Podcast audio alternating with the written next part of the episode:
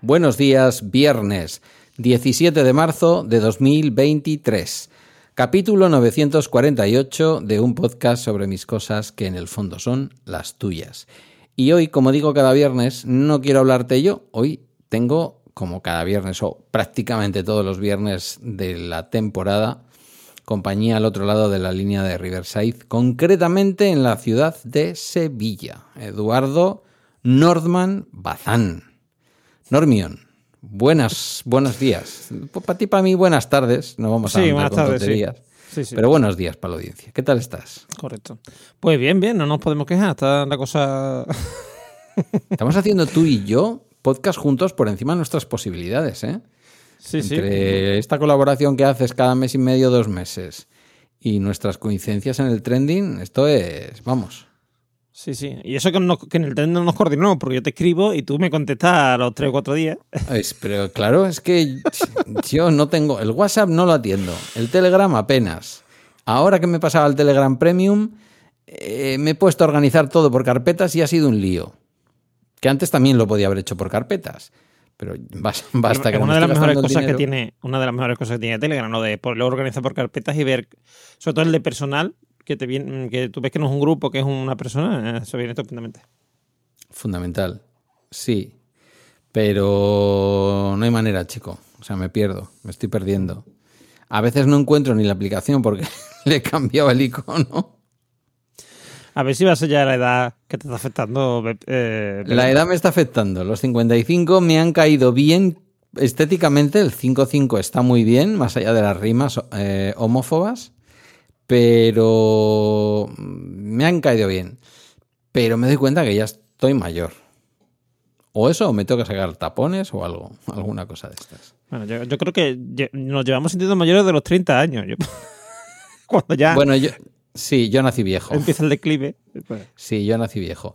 Eso al principio, cuando empiezas la adolescencia, eh, depende para qué tipo de chico o chica, en mi caso eran chicas, por lo que sea, eh, mm, se interese por ti, te viene bien.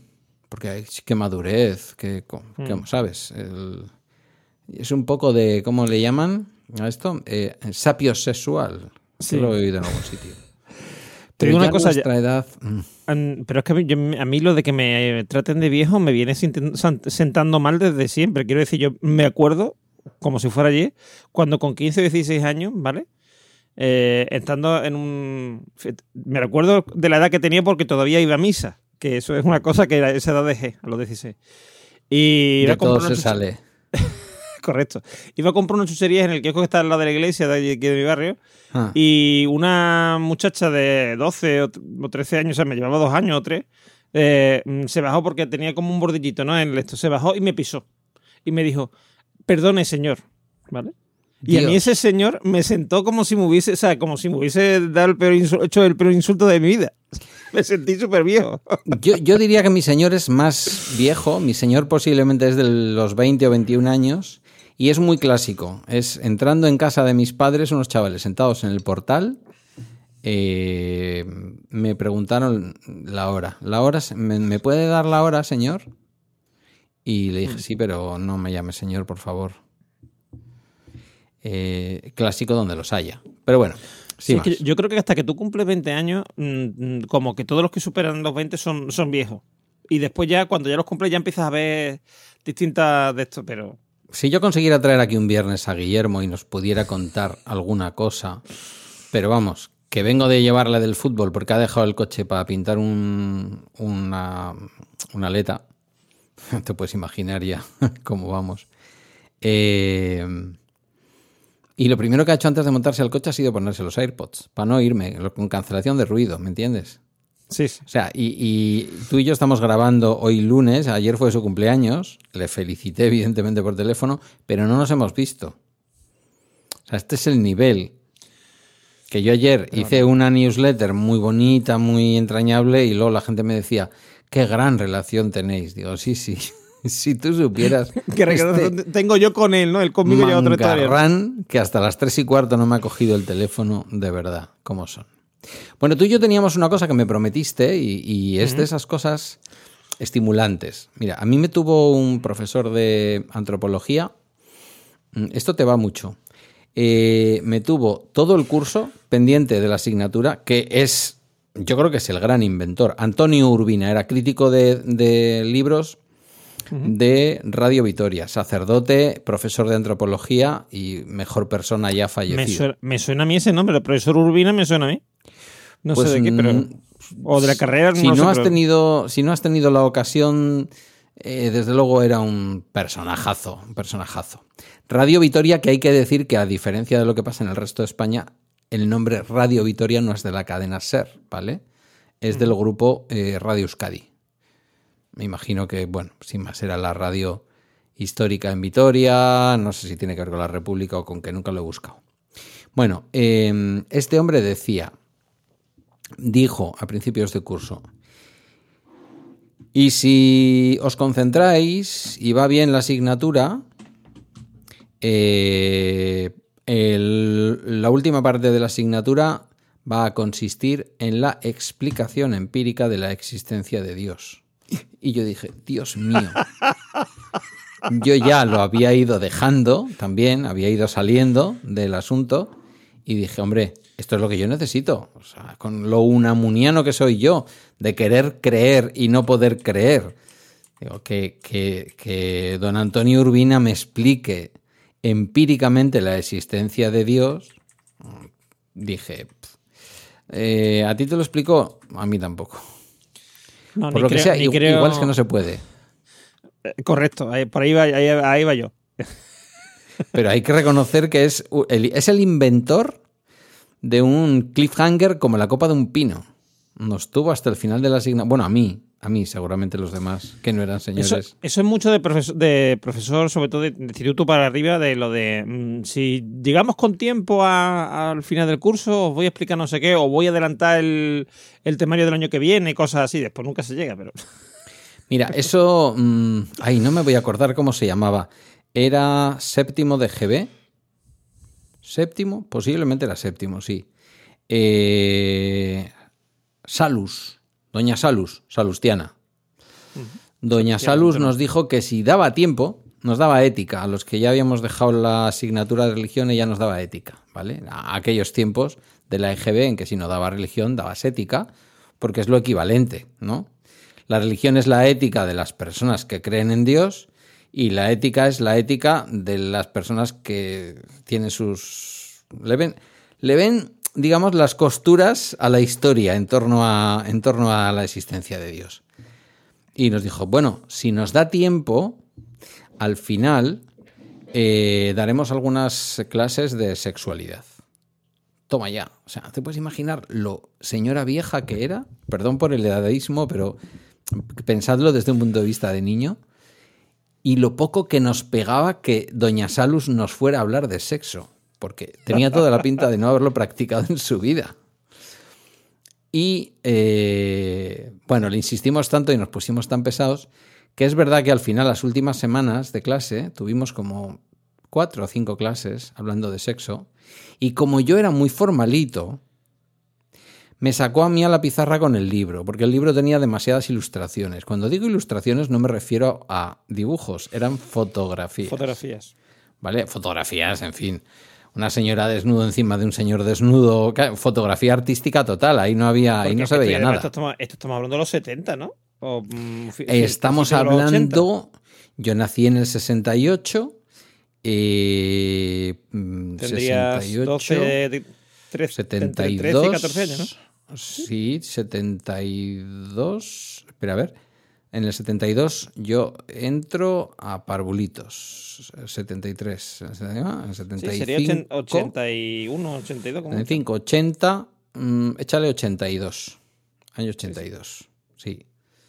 Habría ganado Felipe González. Ya había libertad y todas esas cosas.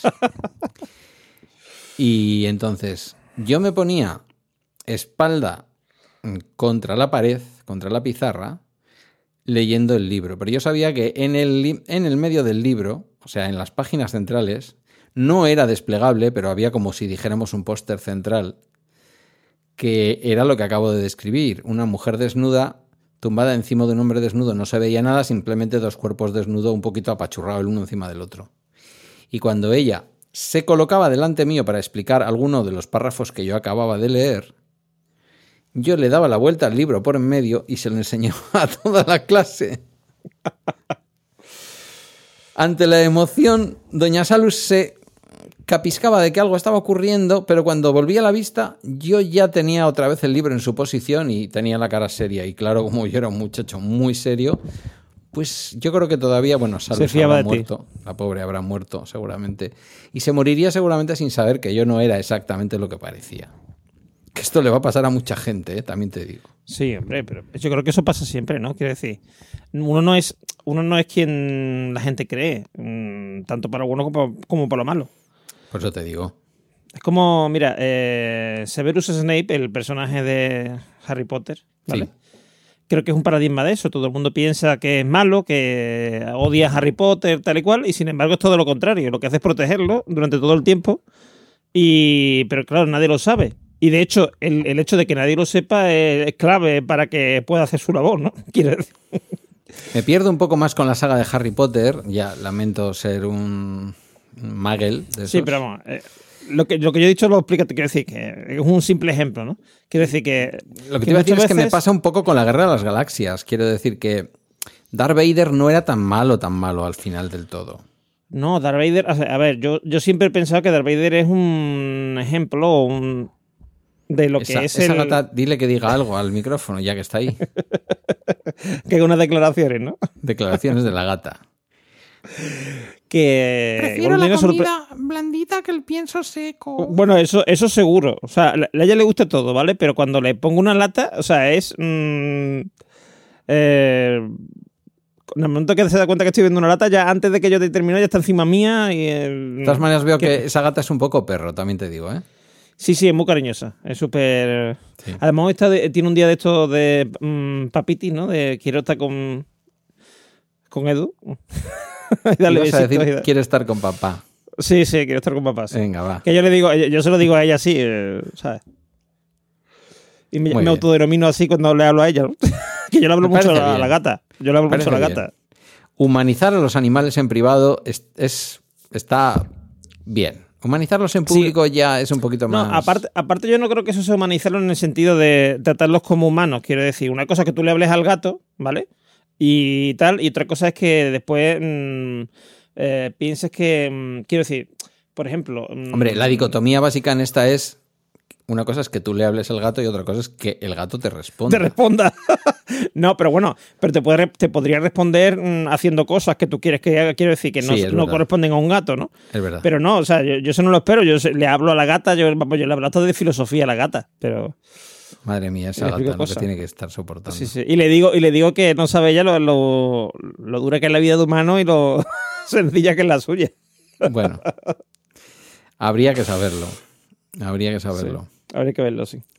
Eh, te he cortado en algo que estabas. eh, estábamos Eh, hablando de Darth Vader y de si es sí, tan ah, malo no, de o no es tan malo. Sí, de, de que el, el Darth Vader es un paradigma de, del, de las personas y del cómo... No, no, no es que se haya apartado él del micrófono, es que ahora mismo entre el micrófono y su boca está la gata. que es un paradigma del. De, del yo creo, mira, yo creo que, que además lo vamos a enlazar con el tema de hoy.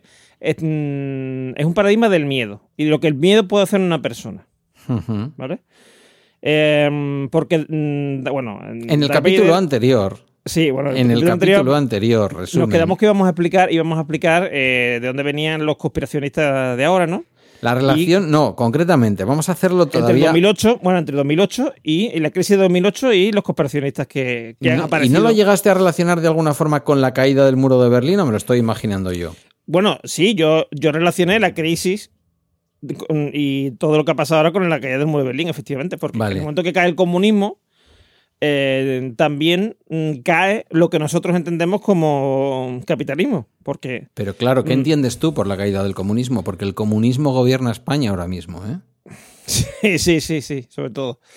Eh, sobre todo por la parte del PSOE es comunista, pero vamos, cantidad. No empecemos a falta del respeto. Bueno, vamos a, mira, vamos a ir por parte, ¿vale? Porque Sí, antes- pero no me niegues que hay un partido comunista en el gobierno. Sí, sí, sí. Vale, Forma parte vale. del gobierno, efectivamente, sí, sí. Nunca antes en la historia. No, nunca antes, la verdad es que no. Hmm. Bueno, Eh, nunca antes, perdón, nunca antes en la historia, desde la restauración, Correcto, de- sí. desde el golpe de Estado, vamos a decirlo. Desde, el, Desde- desde el régimen del 78, desde el inicio del régimen del 78, no ha empezado, no, o sea, no ha habido Am- un lo- ampliémoslo un poco más. Desde que dieron el golpe de Estado a la Segunda República y ganaron Sí. la guerra a los fascistas hasta ahora. Ha sido tiempo, bueno, ¿eh? Bueno, que igual alguno de Vox te argumenta que Franco era comunista, ¿eh? Que Eh, sí, argumentan cosas de Franco tan, tan raras que no me Sí, extraña claro, que ¿no? Porque argumenten es, verdad que Franco fomentaba el sindicalismo vertical, pero el Sí. sindicalismo. Y él se inventó la- todos los derechos de los trabajadores. Claro, la lo lucha de los trabajadores en las minas de Vizcaya o en las de Huelva no tienen nada que ver con todo esto. No, no, y, y te digo una cosa, y también tanto que dicen lo de la seguridad social, que es de comun... O sea, vienen a, por una parte dicen que la sanidad pública es comunismo, ¿vale? Hmm. Y por otra te dicen que, que Franco inventó la sanidad pública. Y dices tú, bueno, pues entonces era comunista, ¿no? Era trotskista o yo no sé. de- bueno, trotskista. Trotsky era, era anarquista, pero bueno, tú me entiendes. Que te quiero Te decir estoy que- entendiendo perfectamente. Si no hubiera sido anarquista, no se lo hubiera cepillado eh, el otro en. El otro, el otro, el amigo Stalin, sí, sí. el Lo amigo Stalin en- a través de Lo- Ramón Mercader en, en México. Lo borró de todas las fotos. Correcto. Bueno, Inventó hecho Photoshop este antes de los ordenadores. breve análisis sobre el comunismo y su historia reciente en España, incluso a nivel internacional, eh, es- cae el muro de Berlín, tú lo relacionas con la crisis del 2007-2008 y tú relacionas todo el negacionismo que ha ocurrido ahora con el... eh, Con el 2008, con la con crisis el de 2008. 2008, con la crisis. Supongo que una parte del negacionismo, porque yo esta semana, si todo va bien, habré hablado del negacionismo del número PUC de mi padre, ¿vale? A mi padre no me lo, no me lo Ese, mientes, ¿eh? ese Por tipo de favor. negocianismo lleva muchos, lleva muchos años entre nosotros. Eso viene desde que, vamos, desde la época de Sócrates, creo yo. El negacionismo de la existencia del número PUC. No, de cualquier tipo de cosa que te diga tu mujer o tus hijos o lo que sea, de... No, no, yo es que lo sé por, porque sí, porque yo lo sé porque ya tengo los... Del los- estilo las de- peladas. Del estilo de mm, papá, papá, ¿dónde están los Pirineos? No lo sé, pregúntale a tu madre que lo mete todo en cajones, ¿no? Una cosa así, una cosa así. Pero eso Bueno. de no, yo es que lo sé todo porque tengo ya una edad y lo sé, y yo eso lo sé, y si no lo sé es que no existe, que no es cierto, eso lleva ocurriendo desde que el hombre es hombre, creo yo. Bueno, pues lo que estamos, lo que estamos diciendo, enlazándolo con lo que hemos dicho de Darth Vader, creo que Darth Vader es un ejemplo perfecto de lo que ocurre, ¿vale? Sí. Como hemos dicho, en el 2008, o sea, en 2008, en el en principio de los 90, bueno, finales de los 80, cae el muro de Berlín. Y en ese momento, el- digamos, eh, el capitalismo ya no tiene que competir con nada. Esto la Es otra vez también lo discutimos, ¿eh?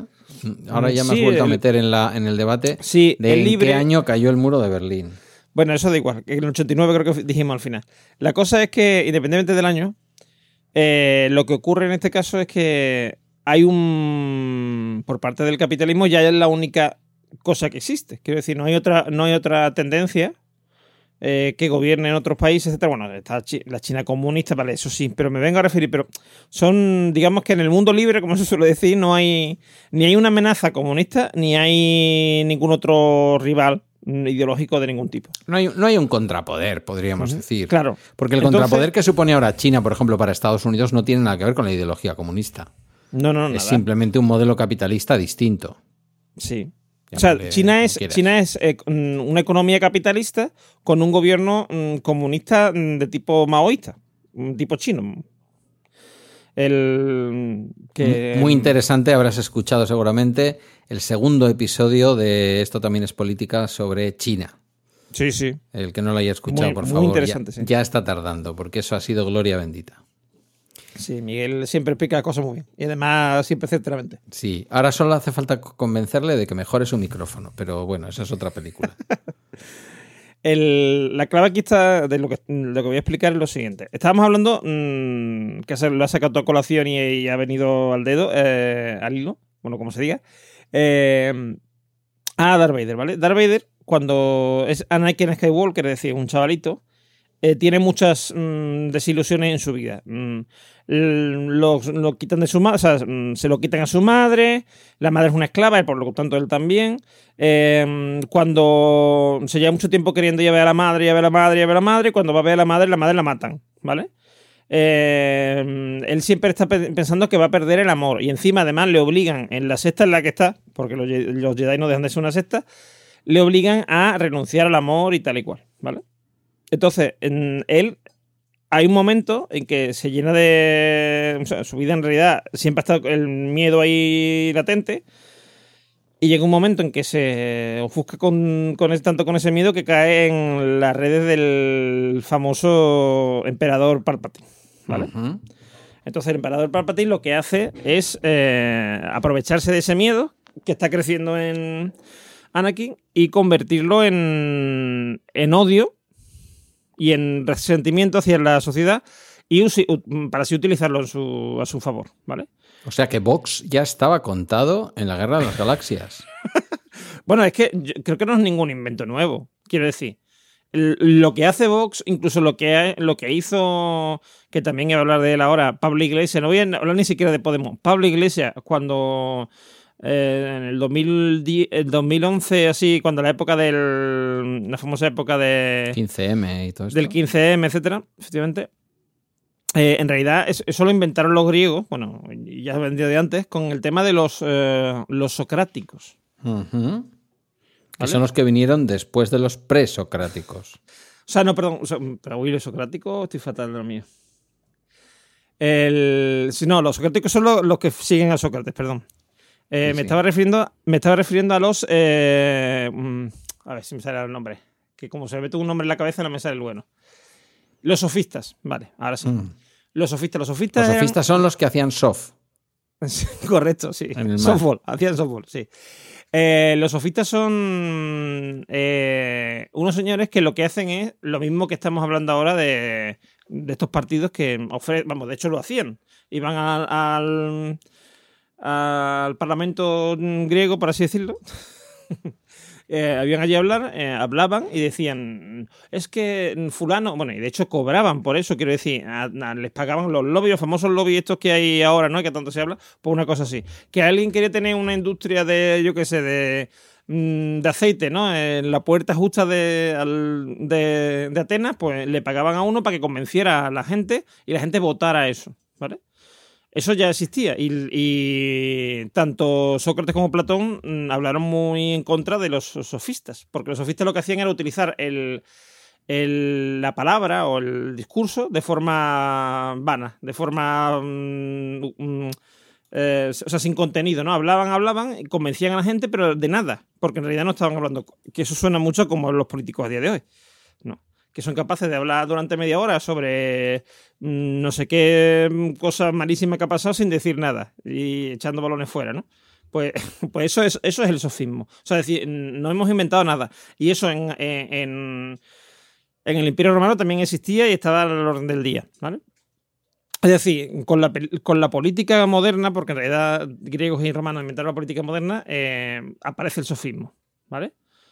Y probablemente venga de antes, pero las primeras veces que se habla de ello como tal es ahí, ¿no?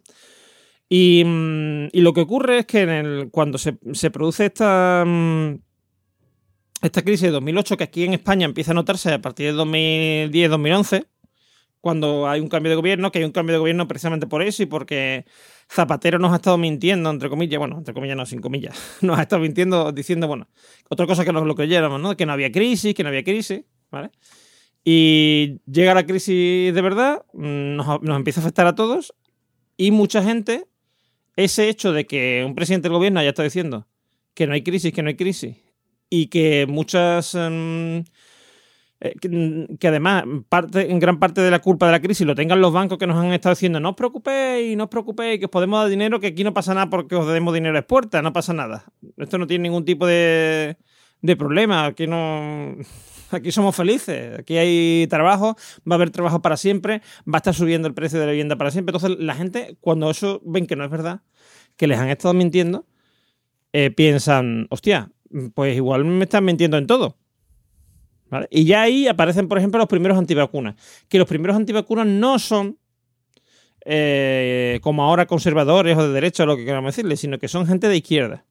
Ujú. Y es por ahí donde empieza, donde empieza Sí, sí, eso, los digamos. antivacunas que ha habido en mi entorno es gente Claro. de izquierda o de ultraizquierda.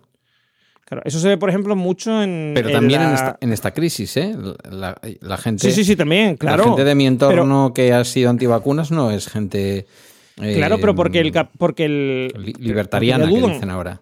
Claro, pero, pero, es, pero, son, pero en el fondo lo que ha ocurrido ahora es que la derecha se, se ha adueñado de ese, de ese pensamiento. Sí. y mucha sí. gente que antes, era de- que antes era muy de izquierdas, ¿vale? Se han visto diciendo que mm, no sé quién, que era totalmente contrario a sus ideas, tiene mucha razón porque dice no sé cuánto. Porque claro, Bueno, ya no eso, es... eso tenemos ejemplos a pares, ¿eh? Pío Moa, el señor Ramón Tamames, fíjate tú, aunque es verdad Sí. que se fue al CDS bien prontito, pero era un Bueno, pero. Ramón Tamame, Ramón Tamame, yo, yo me, a mí me está encantando lo que está haciendo, ¿eh? Le está, Bueno. le está tomando el pelo a Vox, que es un gusto. O sea, Yo creo que sí, yo creo que sí. Pero bien, además.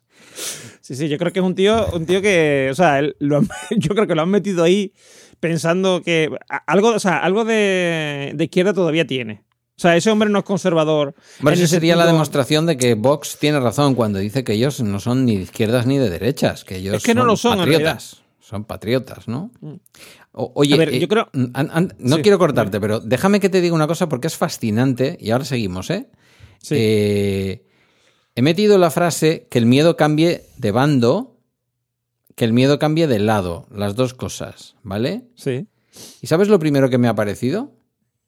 ¿Qué? Un recorte, bueno, un recorte, en fin, lo que viene siendo un recorte en internet del ABC con una frase de Darth Vader, Claro. cuando todavía no que- era Darth Vader.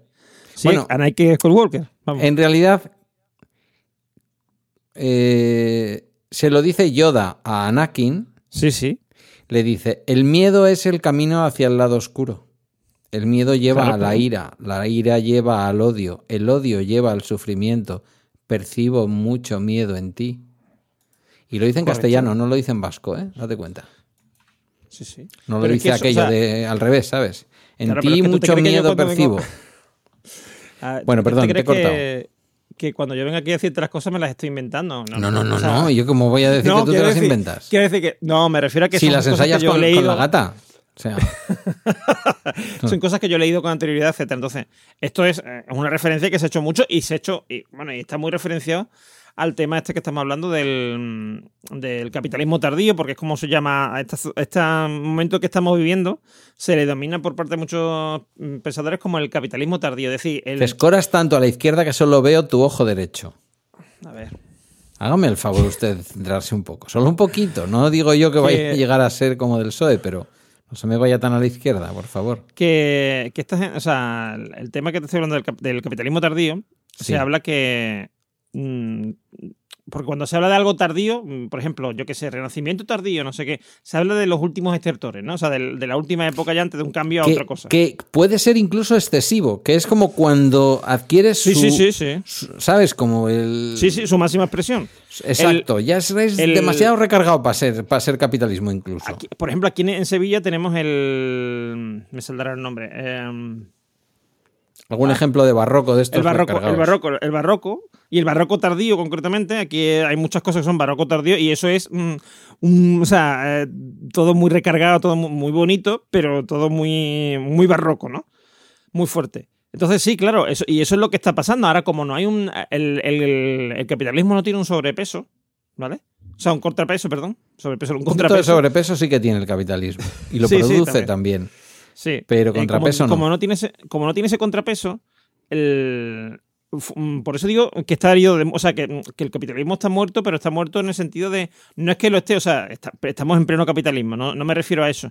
Me refiero a que mm, va a tener que evolucionar a otra cosa, porque ya el capitalismo ya no es lo que había antes. Quiero decir, el capitalismo surge en un momento, de- como respuesta al capitalismo surge el comunismo, y ahora como no hemos cargado el comunismo, el capitalismo tiene que cambiar, igual que cualquier cosa, ¿vale? Igual que eh, en el momento que, mm, por ejemplo, eh, mueran, bueno, mueran, dejemos de usar mm, coches eh, con, con gasolina, ¿vale?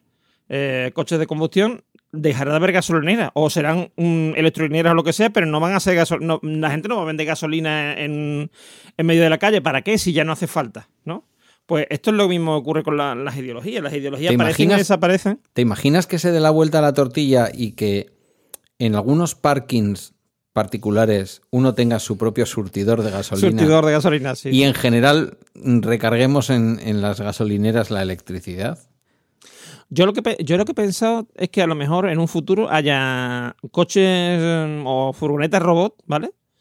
Que tú con una aplicación las eh, contrates y te vengan y te echen gasolina o se encuentren contigo en un, yo sé, en un semáforo, no sé qué, y te echen gasolina. Porque tienen, Porque- que, ser- porque tienen que ser robot, porque no las puede conducir un butanero, que tendrá que también Hombre, porque- reciclarse. Porque irá, irá asociado a una app y tú con la app Ah. tal y, la- y te irá siguiendo el camión y como los... Imagínate los eh, F-15 y eso, ¿no? Los cazas cuando mm, hacen en vuelo, ¿no? Hacen esto, refu- eh, refuel, ¿no? Como dicen los americanos. Repostan en, en vuelo, pues eso, pues una cosa parecida, pero Te voy a corregir el inglés. no. Refill es rellenar, refuel es eh, llenar de gasolina. Ah, sí. Sí, full, full, eh, o sea, eh, F-U-E-L es, eh, es gasolina o, o combustible. No, combustible. Full. Fuel, fuel, fuel, Ah, Fuel. fuel, vale. fuel, fuel. Pensé que estabas hablando de refill, de rellenar. No, no, fuel, fuel y volvió el. Pues, Vale, pues eso. Vale, vale. Bueno, que nos vamos del tema, lo que estábamos hablando. No, no, todo es importante. Las Sí, palabras son importante. importantes. Tú sabes que las palabras hacen el pensamiento, Sí. Cuando. ¿o no? Pues sí. Cuando, por ejemplo, mira, mm, yo creo que una- para que entendamos esto que estoy explicando el capitalismo y el comunismo, una cosa que nos ha pasado a todos, ¿no? Cuando a lo mejor somos pe- éramos pequeños, teníamos unos amigos en el colegio que hace mucho tiempo que no vemos, no sé cuánto, y éramos, nosotros éramos a lo mejor tímidos, y ahora ya no lo somos, por, por un ejemplo, ¿no? Y de repente hay una reunión de, de, de- de miembros de, o sea, de, de esa clase, tal y cual. Y de repente tú estás allí con tus compañeros y te sientes tímido, porque te recuerda lo que, lo que eres en ese momento, ¿no? Mm, Y la gente te trata como si tú fueras tímido porque tú toda, su- toda tu vida, o sea, toda tu vida, toda la, la vida tuya que han conocido ellos, tú eras tímido. ¿Vale? Entonces, eh, esa relación entre dos ideas, mm, aquí está hablando de personas, pero vamos a hablar de dos ideas, mm, lo, lo blanco sin lo negro no existe, y lo negro sin lo blanco tampoco. Es decir, si tenemos un concepto, ¿no? Eh, necesitamos su contrario para saber qué es ese concepto, mientras que no lo tengamos, mm, no sabemos de lo que estamos hablando. Es decir, si no conociéramos el dolor, al echar un polvo no sentiríamos placer. Mm, Probablemente, de hecho, de hecho es que además, según lo. que- que Eso consúltalo con Carmela, pero según tengo entendido, el, el dolor y el placer están muy relacionados. Bueno, en, algunos, Por eso hay gente. en algunos casos mucho. No, no, pero me refiero, me refiero químicamente, vamos, o, o biológicamente, está muy relacionado. Es decir, los, los caminos que, mm, que, que, digamos, recorre el dolor para llegar a tu cerebro y tal, son los mismos que recorre el placer. Entonces, muchas veces. Lo veo, lo veo como episodio, se lo voy a plantear a Carmela. Sí, sí. El tema, el tema, por ejemplo, del picante, ¿no? El picante no es un sabor, es un dolor. y, y hay gente que nos gusta el picante, a mí me gusta el picante. A mí me Y gusta yo- el picante, pero al día siguiente luego duele. Bueno, sí, pero y cuando entra también duele muchas veces. a veces también, sí. Sí, entonces eh, eso, esa sensación que tenemos que nos da placer de, ay, qué bueno está esto porque está picantito, ese picante en realidad es dolor y, y nos, eh, nos produce placer. O sea, están, todo, están muy, muy unidas una cosa con la otra. Y lo que está diciendo, entonces, el capitalismo necesita del comunismo o de algo que le haga, o sea, porque si hubiese de pronto se hubiese surgido una nueva ideología que va en contra del capitalismo, pues el capitalismo a lo mejor no hubiese tenido que cambiar tanto o no, o no estaría mm, tentado a desaparecer, ¿no? Pero siempre necesitas algo contrario para, para poderte mantener, ¿no? Entonces, ¿tú qué estás defendiendo? Que vuelva más comunismo. No, no, no, no. Yo lo que estoy defendiendo es que vamos hacia otra cosa. Vamos hacia otra Yo no sé si es mejor o es peor, porque no sé lo que viene, ¿vale? Evidentemente, una utopía socialista del siglo XVIII, no. O del siglo XIX, no. No vamos hacia eso. No vamos a, a los mundos yuppie. Pero mm, probablemente o vayamos a algo mejor o, o no. Mira, hay una cosa, por ejemplo, te voy a poner un ejemplo que no- mm, nos pasa muchas veces desapercibido. Eh, si tú te vas al principio del siglo XX, Sí. ¿vale? Casi, cuando, Ay, en casi el- cuando nací. Sí, casi cuando naciste. En el 2017, eh, uy, en el 2017. En, en el 17, creo recordar, empieza la Segunda Guerra Mundial. La primera, perdón, la, la Primera Guerra Mundial, ¿vale? Eso solo Que son empieza porque- 51 años antes de que yo naciera, ¿eh? Date cuenta. Efectivamente. Porque empieza porque a un señor lo matan. Pero no era un señor cualquiera, era un No, archiduque. no, pero, pero bueno, un archiduque, pero un señor que matan, ¿vale? Hmm. Eh, y ahí se monta ya la, la mundial, nunca mejor dicho, Nunca, la primera. mejor dicho, correcto. La Gran Guerra, como lo llamaron entonces, eh, se monta ahí mm, un pitosto de- impresionante y empieza la gente a, mm, a pelearse, no sé qué. En medio de eso, en medio de eso hay una pandemia mundial como la, de, la del coronavirus, que es la famosa, la mal llamada gripe española, ¿vale? Que en realidad venía de Estados Unidos. Y venía de Estados Unidos porque, que de hecho, si no hubiese habido guerra, probablemente se, se hubiesen dado cuenta allí antes y no hubiese pasado de América, porque en esa época era muy, muy diferente ahora, no había tanto otra base de gente y tal. ¿Vale? Pero ¿qué pasa? Que, que no se dan cuenta a tiempo y viene mm, un señor con, o varios señores, eh, soldados con la, con la gripe hacia aquí, hacia Europa. Y en Europa se, mm, se, extiende, ¿no? Y, a- aquí se llama, o sea, aquí, se ha dado en llamar la gripe española porque España era el único, como era neutral, era el único sitio donde los periódicos hablaban de eso. ¿Vale? Y de hecho, cuando empezó la pandemia, hay muchas fotos que han salido por ahí de, de cómo se trataba la, la la pandemia en esa época tal, que son de españoles, vamos, fotografías españolas, porque era lo que salía en los medios de comunicación o lo que había. En, en Inglaterra, en Francia y tal, mm, se callaban la boca porque era información privilegiada para el, para el enemigo, ¿no? Sí, que porque por otra mal. parte, con un montón de millones de personas muriendo en el frente, a lo mejor también, pues que murieran. Sí, era secundario. Sí. Tampoco iba a ninguna parte. Oye, ya que estás hablando de esto, si- sin ánimo de cortarte, ¿eh? porque a veces te llevo por sitios que yo no pretendo. Yo quiero dejarte que tú tengas ahí tu discurso, Sí. pero Sí, sí. me, me resultas muy sugerente, como cuando te escucho.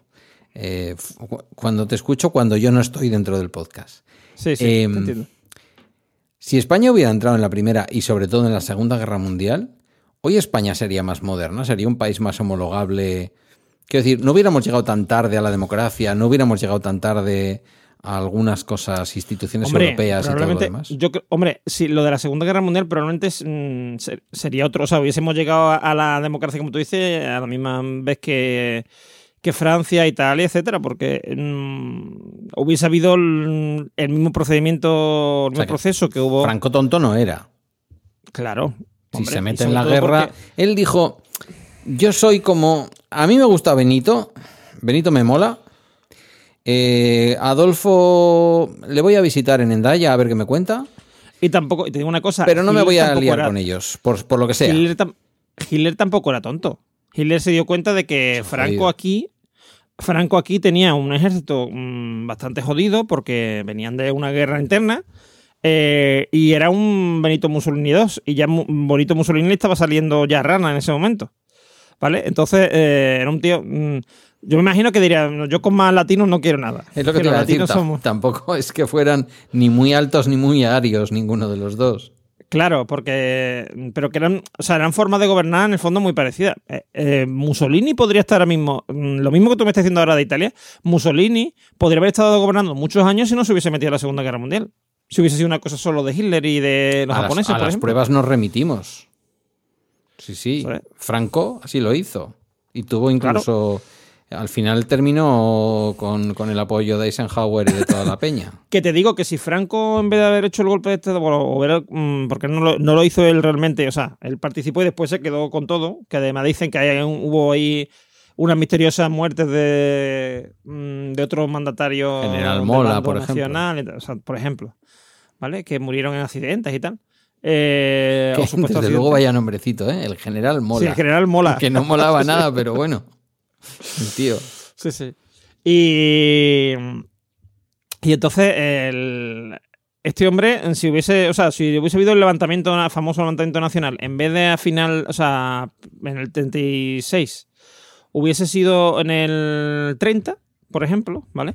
Y hubiese llegado más fuerte Franco a, a esa reunión en Daya con, con Hitler, que probablemente no, hubiese- no se hubiese dado, es decir, hubiese ocurrido antes, ¿no? Esa reunión y hubiese sido más digamos, más normalita, ¿no? Una, hubiese ido a, a- a Berlín o hubiese venido Hitler aquí a Madrid, una cosa de esas. O. Hitler le hubiera pedido permiso a Franco diciéndole, ¿me dejas pasar por España que voy a conquistar Portugal? Sí, sí, sí, como un par Napoleón.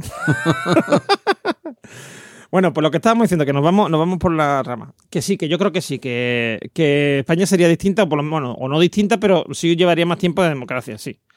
Sobre todo si nos hubiésemos metido en la Segunda Guerra Mundial. La primera no lo tengo tan claro, pero la segunda sí. Porque de hecho la primera le vino muy bien a España porque como nos man- mantuvimos neutrales eh, y éramos los únicos que teníamos el tenderete puesto, ¿no?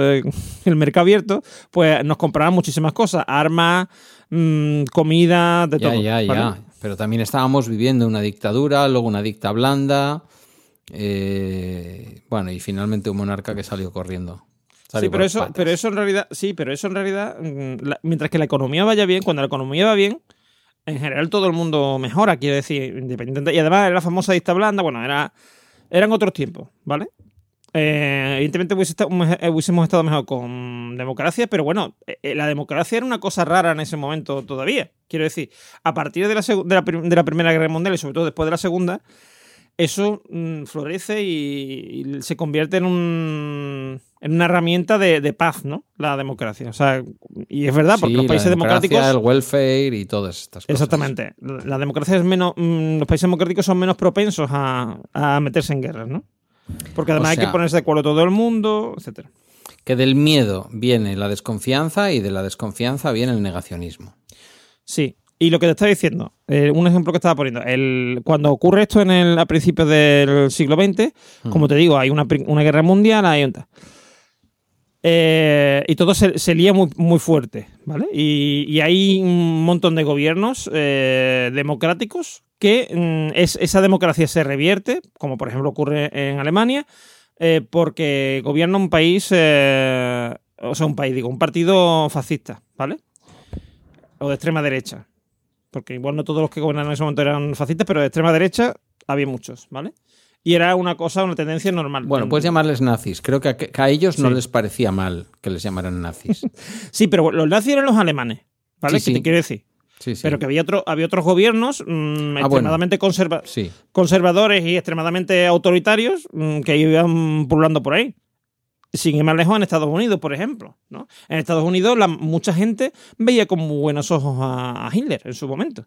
Sí, sí, bueno. incluidos y- judíos. Porque como, como no sabéis lo que estaba pasando realmente, pues lo veían como este tío. Y en la Gran Bretaña de Chamberlain. Hay un libro muy bonito que nunca recuerdo la referencia, pero que yo lo leí, creo que lo tenía Teresa, la madre de Guillermo. Eh, o quizás no, o quizás fuera alguna de las otras mujeres de mi vida. Eh, un libro muy bonito eh, en el que un amigo judío se va de Alemania y eh, cartas, ya lo voy a, voy a intentar, porque cartas desde algo, no cartas desde mi celda, que ese es un poquito más antiguo, es Sí, poquito. un poquito más. Eh, entonces, se ve la evolución del amigo americano incrédulo con lo que su amigo alemán, bueno, él, él era, alemán también, pero ya empieza a vivir en la sociedad sí. estadounidense, tal y cual, y el otro le va contando la involución que está ocurriendo en Alemania. Y el otro no se lo cree. No se lo termina creyendo hasta el día en el que su amigo, por lo que sea, le deja de escribir y él va atando cabos, ¿sabes? Ujú. Eh, es interesante eso que dices, porque. Pues po- porque en aquel momento, ¿no? Bueno. La gente no tampoco mira. lo vio venir. Tan fácil. Eh, a día de hoy tenemos la sensación de que estamos muy mal. Porque hay un, también un, un resurgimiento de la extrema derecha, hay un, hay- hemos tenido una pandemia, uy, fuimos fatal, estamos fatal. Eh, tú fíjate lo que te estoy diciendo, que porque mataron a un señor mm, se montó una guerra mundial, ¿vale?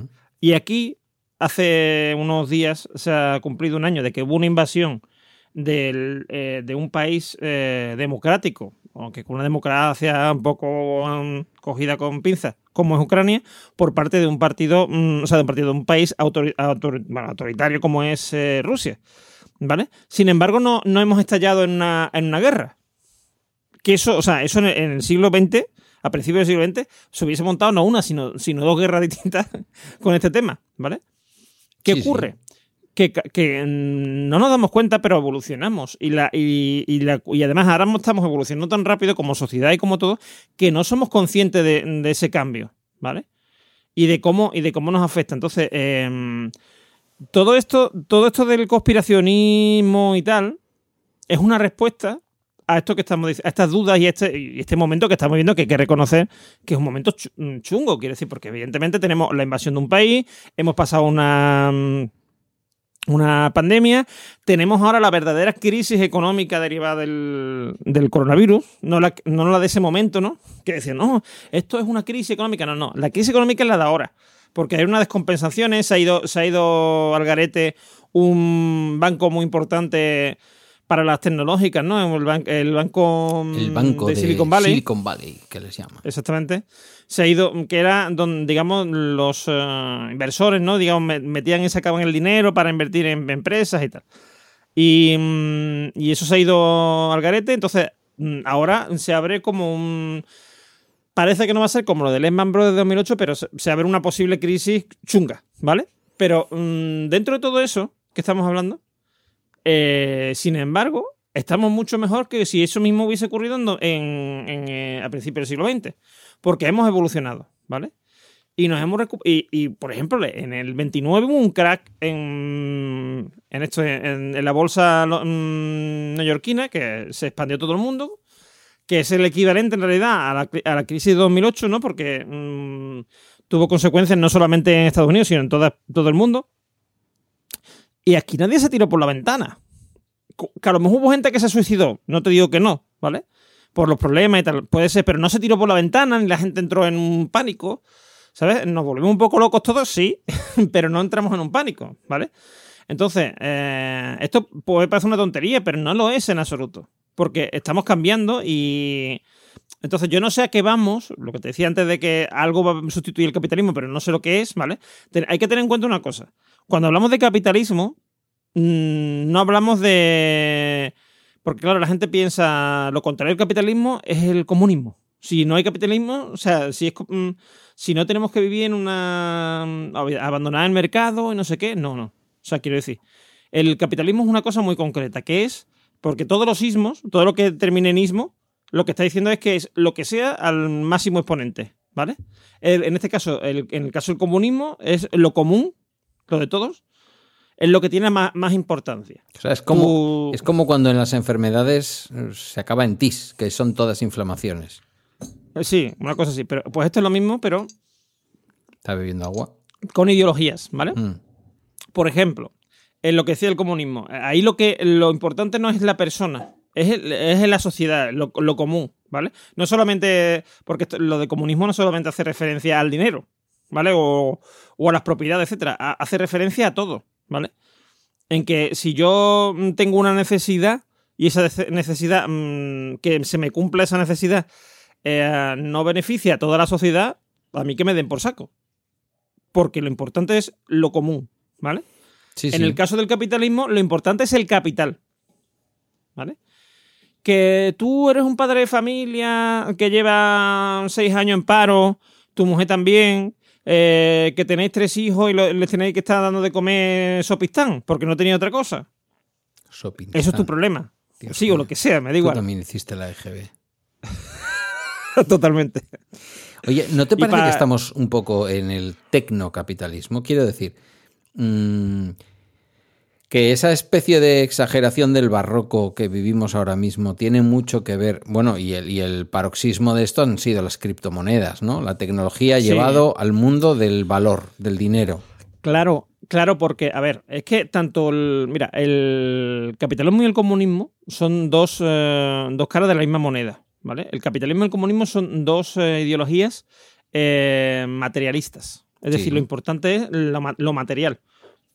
Ya sea el dinero, bueno, que no es material realmente, pero tú me entiendes, o ya sea eh, la Bueno, produ- la pro- lo que no es- produzca un, un- No es, país. no es como- material después de que se abandonó el patrón oro. Hasta que se, aba- hasta que Bueno, se abandonó el patrón pero- oro era bastante material. Tu Sí, billete bueno, estaba sí, a por oro contante y sonante. Sí, pero en realidad siempre ha sido un, una entelequia, una cosa que hemos creado nosotros y se le daba un valor mm, por darle un valor, aunque tuviera su respaldo, pero te quiero decir que mm, que siempre ha sido lo mismo, ¿no? O sea, necesitamos algo con lo que negociar y que no fuera, no tuvieras que ir con, eh, si tú criabas cabras, no tuvieras que ir con, con las cabras o con la leche de cabra para comprar pan, ¿no? Y decirle, mira, toma, te doy un litro de leche de cabra y tú me dame una barra de pan, ¿no? Entonces, el, eso es nos, lo que... nos lo que podíamos haber quedado con los sacos de sal, que fue una cosa ya un poquito También, más. pero bueno, no, no deja de ser dinero. Es Sí, que no deja sí. de ser dinero. Sí, es lo mismo, ¿vale? Eh, a día de hoy, lo que tú dices de la tecnología es que tanto el comunismo como, la, mm, como el capitalismo siempre han sido muy, mm, muy tecnologistas, por así decirlo, muy de mm, pro tecnología y pro avance, ¿no? Bueno, y, ha- y han luchado ahí sus guerras, ¿eh? Que ahí ha estado la Sí, Guerra hombre, Fría y ahí ha estado la, Sí, la Guerra Fría y el- carrera, la carrera, carrera- eh, lo diré, Eh, aeroespacial. Correcto. del- para llegar a la Luna. correcto. Y, bueno, y la armamentística, También. que también ha existido, ¿no? Eh, que siempre, mm, que además siempre eh, con una con un aspecto muy divertido, digamos, porque en Rusia todo era más grande, ¿vale? Y funcionaba peor porque era más grande. No, ahora cuando hubo la guerra de Ucrania salieron los Antonov, ¿no? Los famosos Sí, eh, Antonov estos enormes, ¿no? Que eran gigantes del aire. Pues mm, todo eso viene de la época de la rivalidad mm, soviética y americana, ¿no? Que eran, digamos, los dos representantes máximos de, de esos dos bandos que existían, ¿no? Que de donde viene lo del tercer mundo. Es decir, estaba el primer mundo, que era eh, Estados Unidos, el segundo, que era Rusia y los y países de Rusia. Bueno, y los no alineados. los no alineados, que era el tercer mundo. Coincidía que la mayoría de los no alineados pues, mm, eran eh, países eh, o en vías de desarrollo o con muy mala economía. Entonces, No todos. de ahí vino lo de no llamar- todos, ¿eh? No todos, no todos. Ahí pero- estaba Yugoslavia, que además de ser comunista a su manera, eh, tenía unos niveles de desarrollo y de servicios sociales que se estudiaban en la carrera cuando yo acabé la carrera Sí, en el sí. 90. Era una pena. Lo de, lo de Yugoslavia fue una pena. o sea, bueno, auténtica. es que me vas a contar a mí que hice mi viaje de estudios en el año 90, un año antes de que estallara la guerra civil. Eh, aquello era, no voy a decir que era un paraíso, porque estaba el Joseph Tito, que no lo había elegido nadie, pero que no dejaba de ser un héroe contra los nazis en el fondo. Sí, y que, y que en realidad, y que en realidad era un tío que, como pasa una, mira, como pasaba con Saddam Hussein en Irak, ¿vale? Saddam Hussein, tú le puedes poner todas las pegas que tú quieras. eh, la cagó met- metiéndose en, en Kuwait, muchas cosas. Pero el- viendo lo que estamos viendo ahora de cómo está Irak, ¿vale? Muchos iraquíes dirán eso de con Saddam Hussein se vivía mejor. O sea, y tendrán razón, que es lo peor, ¿no? Y aquí es franquistas. Porque claro, es que, a ver, hay una cosa que mm, yo puedo tener, mira, esta, esta es la cosa esta que mucha gente dice, ¿no? El- el- la superioridad moral, ¿no? De esto de... Eso, la superioridad moral no sirve para nada, ¿vale? Yo puedo ser, yo puedo pensar que yo por ser de izquierda o, o si fuera de derecha por ser de derecha o lo que sea, puedo tener más razón que tú. Porque tú eres contrario a mí, o, o bueno, o no, o, o eres de mi, de mi esto, pero, pero no tan, tan, tan, tan profundo como yo, ¿no? Que tú te, te quedas como fuera. Entonces yo me considero su- superior moralmente a ti. Porque mis, mi- mis principios, ¿no? Son mejores que los tuyos. Porque, por ejemplo, porque claro, siempre hablamos de la superioridad moral muchas veces desde el punto de vista de la izquierda, pero cuando se habla de es que esta persona es un verdadero patriota, Hmm. o es que esta persona es un creyente mm, de los buenos y no sé qué, se está hablando de lo mismo, ¿vale? Se está hablando de una superioridad moral. Este hombre es superior a ti porque es un verdadero patriota, ¿vale? Y pone a España por encima de todo. O a España, que te dice España, dice Andorra, o dice, yo qué sé, eh, Inglaterra, ¿no? O igual bueno, pone a España por encima de todo, pero en el fondo lo que está pensando es en Andorra, que esto también pasa. También, también pasa. Pero lo que está diciendo que el- lo interesante aquí en este, en este- lo que estoy comentando es este punto de vista de, mm, de que no se puede, o sea, el creerte mejor que el otro no te va a llevar a nada, porque ni nos lleva al diálogo, ¿vale? Ni nos lleva a ningún sitio. Y a lo que lleva es a un enrocamiento en nuestras creencias, que es lo peligroso y que es lo, lo que nos está afectando a día de hoy, ¿vale? Cuando hablaba antes de que en el 2008 se produce una crisis, eh, que aquí en España llega un poco más tarde porque Zapatero lo intenta tapar todo lo que puede, intenta pensando que la crisis va a llegar un momento en que va a remitir, cuando lo- todo lo contrario que hace es aumentar, ¿vale? Eh, durante esa crisis, la gente empieza a descreerse, a decir, me han estado mintiendo un montón de tiempo, me han mentido los bancos, me han mentido los economistas, me ha mentido mi gobierno, me ha mentido el, mm, el vecino, o sea, mi Me cuñado que me decía Me ha mentido que el- mi, gobierno, que había sido uno de los gobiernos que había demostrado que cosas en principio muy rimbombantes que se iban a hacer, se hicieron. Traeré las tropas de Irak. Iba el tío y ¡pum! Sí, sí. Se trae las tropas de Irak. Y cuando ya creían en Zapatero, incluso los que no hubieran creído nunca en Zapatero, bueno, vamos a dejarlo ahí porque también tenía una oposición eh, no muy amigable. Sí. Yo creo mira, que con buena se- intención, porque yo a Zapatero le tengo todavía por el mejor presidente de la, de la historia de la, de la Yo también. restauración. Yo bueno, la prim- su primera legislatura creo que sí, que fue, un- eh, fue el mejor. La segunda la cagó mucho. Pero Claro, bueno. sí, pero bueno, a mí no me gustó todo el asunto del 135 porque yo creo que ahí se bajó los pantalones totalmente, ¿no? Pero mm, en la reforma del artículo 135 de la Constitución.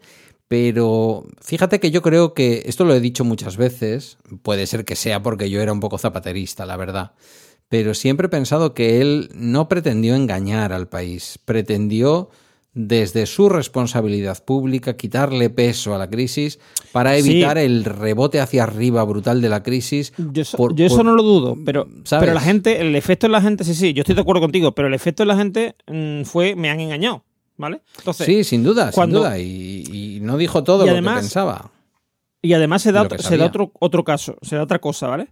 Que es que eh, en el justo cuando empezó a gobernar Zapatero, o de hecho hay quien dice que, vamos, yo también pienso que tuvo mucho que ver, la razón por la que gana Zapatero las elecciones es porque hay un atentado en Madrid, el famoso atentado del 11M, ¿vale? Que era consecuencia, entre, o se suponía que era consecuencia, de hecho por eso mm, Aznar se lo intenta enca- encasquetar a ETA y tal, porque era consecuencia de habernos metido en la guerra de Irak. O supuesta consecuencia. ¿vale? Sí, vale. Luego te diré Entonces, lo que pienso eso- yo de todo esto. Entonces, eso crea, eso crea también un anti-islamismo que antes no existía en España. Hasta ese momento no existía. Eh, mm, tú podías decir, no, hay que tener cuidado.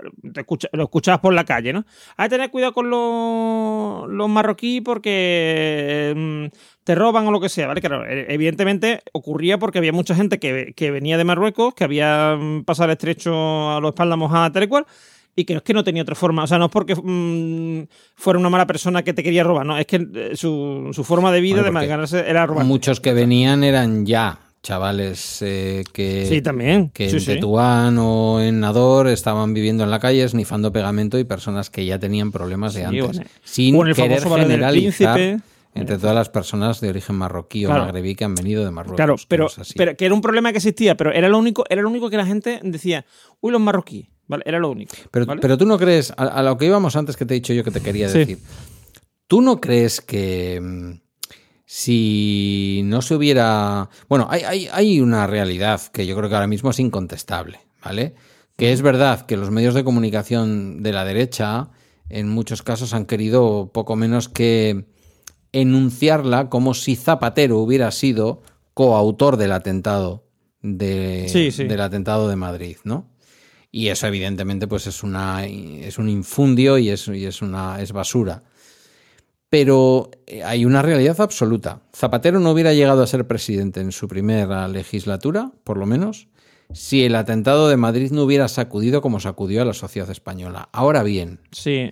Yo, no, de hecho, te digo más, yo, yo subo la apuesta. mm, no hubiese llegado a ser presidente si Aznar no hubiese tenido la reacción que tuvo. Ahí, Si ahí- Aznar ahí- se ahí hubiese- iba yo, ahí iba yo. Es decir, que quería saber tu punto de vista.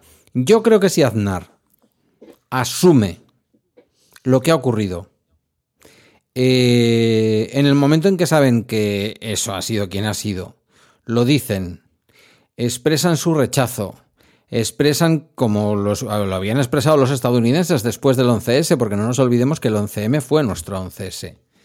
¿Qué hubiera ocurrido en Estados Unidos si el 12 de septiembre se hubieran celebrado elecciones? Me hubiera gustado saberlo.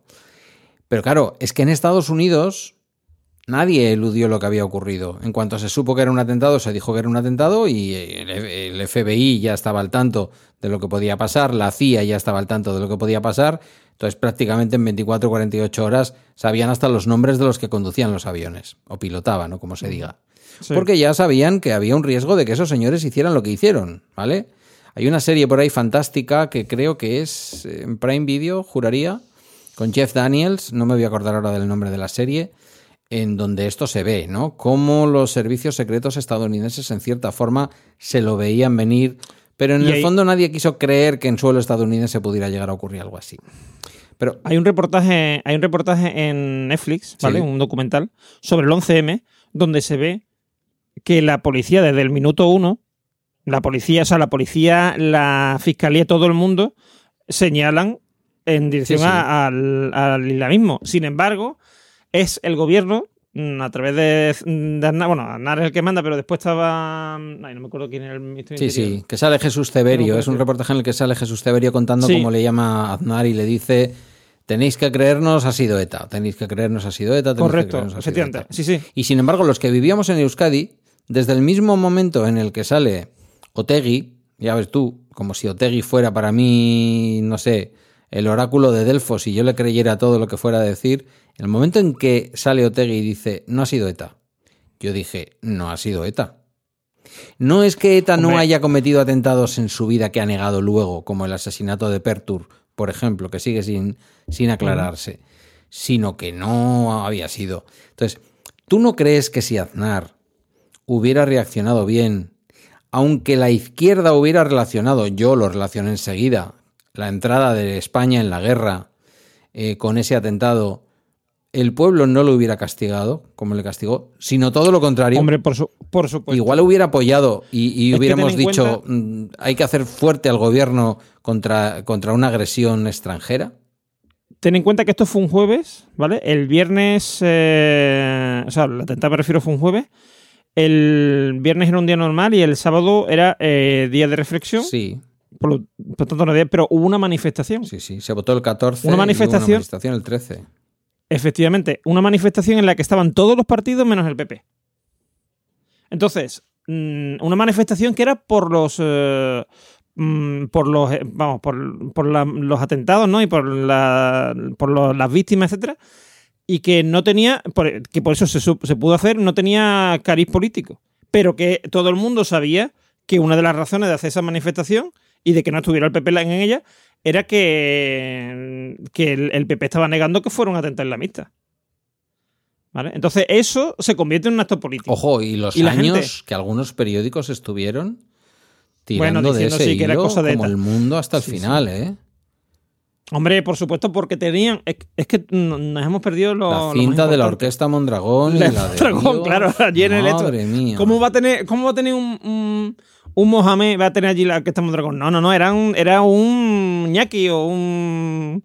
Uno de estos, claro, está, está clarísimo. O sea, es que me parece muy fuerte. Es lo típico que escucha un etarra. A Javier Gurruchaga Claro. era Orquesta Mondragón. Era lo típico. Gordas, gordas, gordas, muy, muy gordas. Yo me imagino allí en la furgoneta yendo a. Yo, yendo yo creo que es uno de los, si no el mayor error político, el may- y fíjate, y es muy poco, muy poco apropiado de Aznar, que me parece, me parecía un político, evidentemente no es de mi cuerda ni de, mi- ni de mi ideología, pero estúpido no era Aznar, ni es estúpido. No, Entonces, no. ¿cómo se metieron en esa especie de encerrona ellos mismos cuando de aquel, de aquel atentado podrían haber salido eh, muy reforzados como gobierno? Hubieran vuelto a ganar las elecciones, Zapatero posiblemente Sí. no hubiera aguantado como secretario general y la, Si y la historia de España hecho- hubiera cambiado.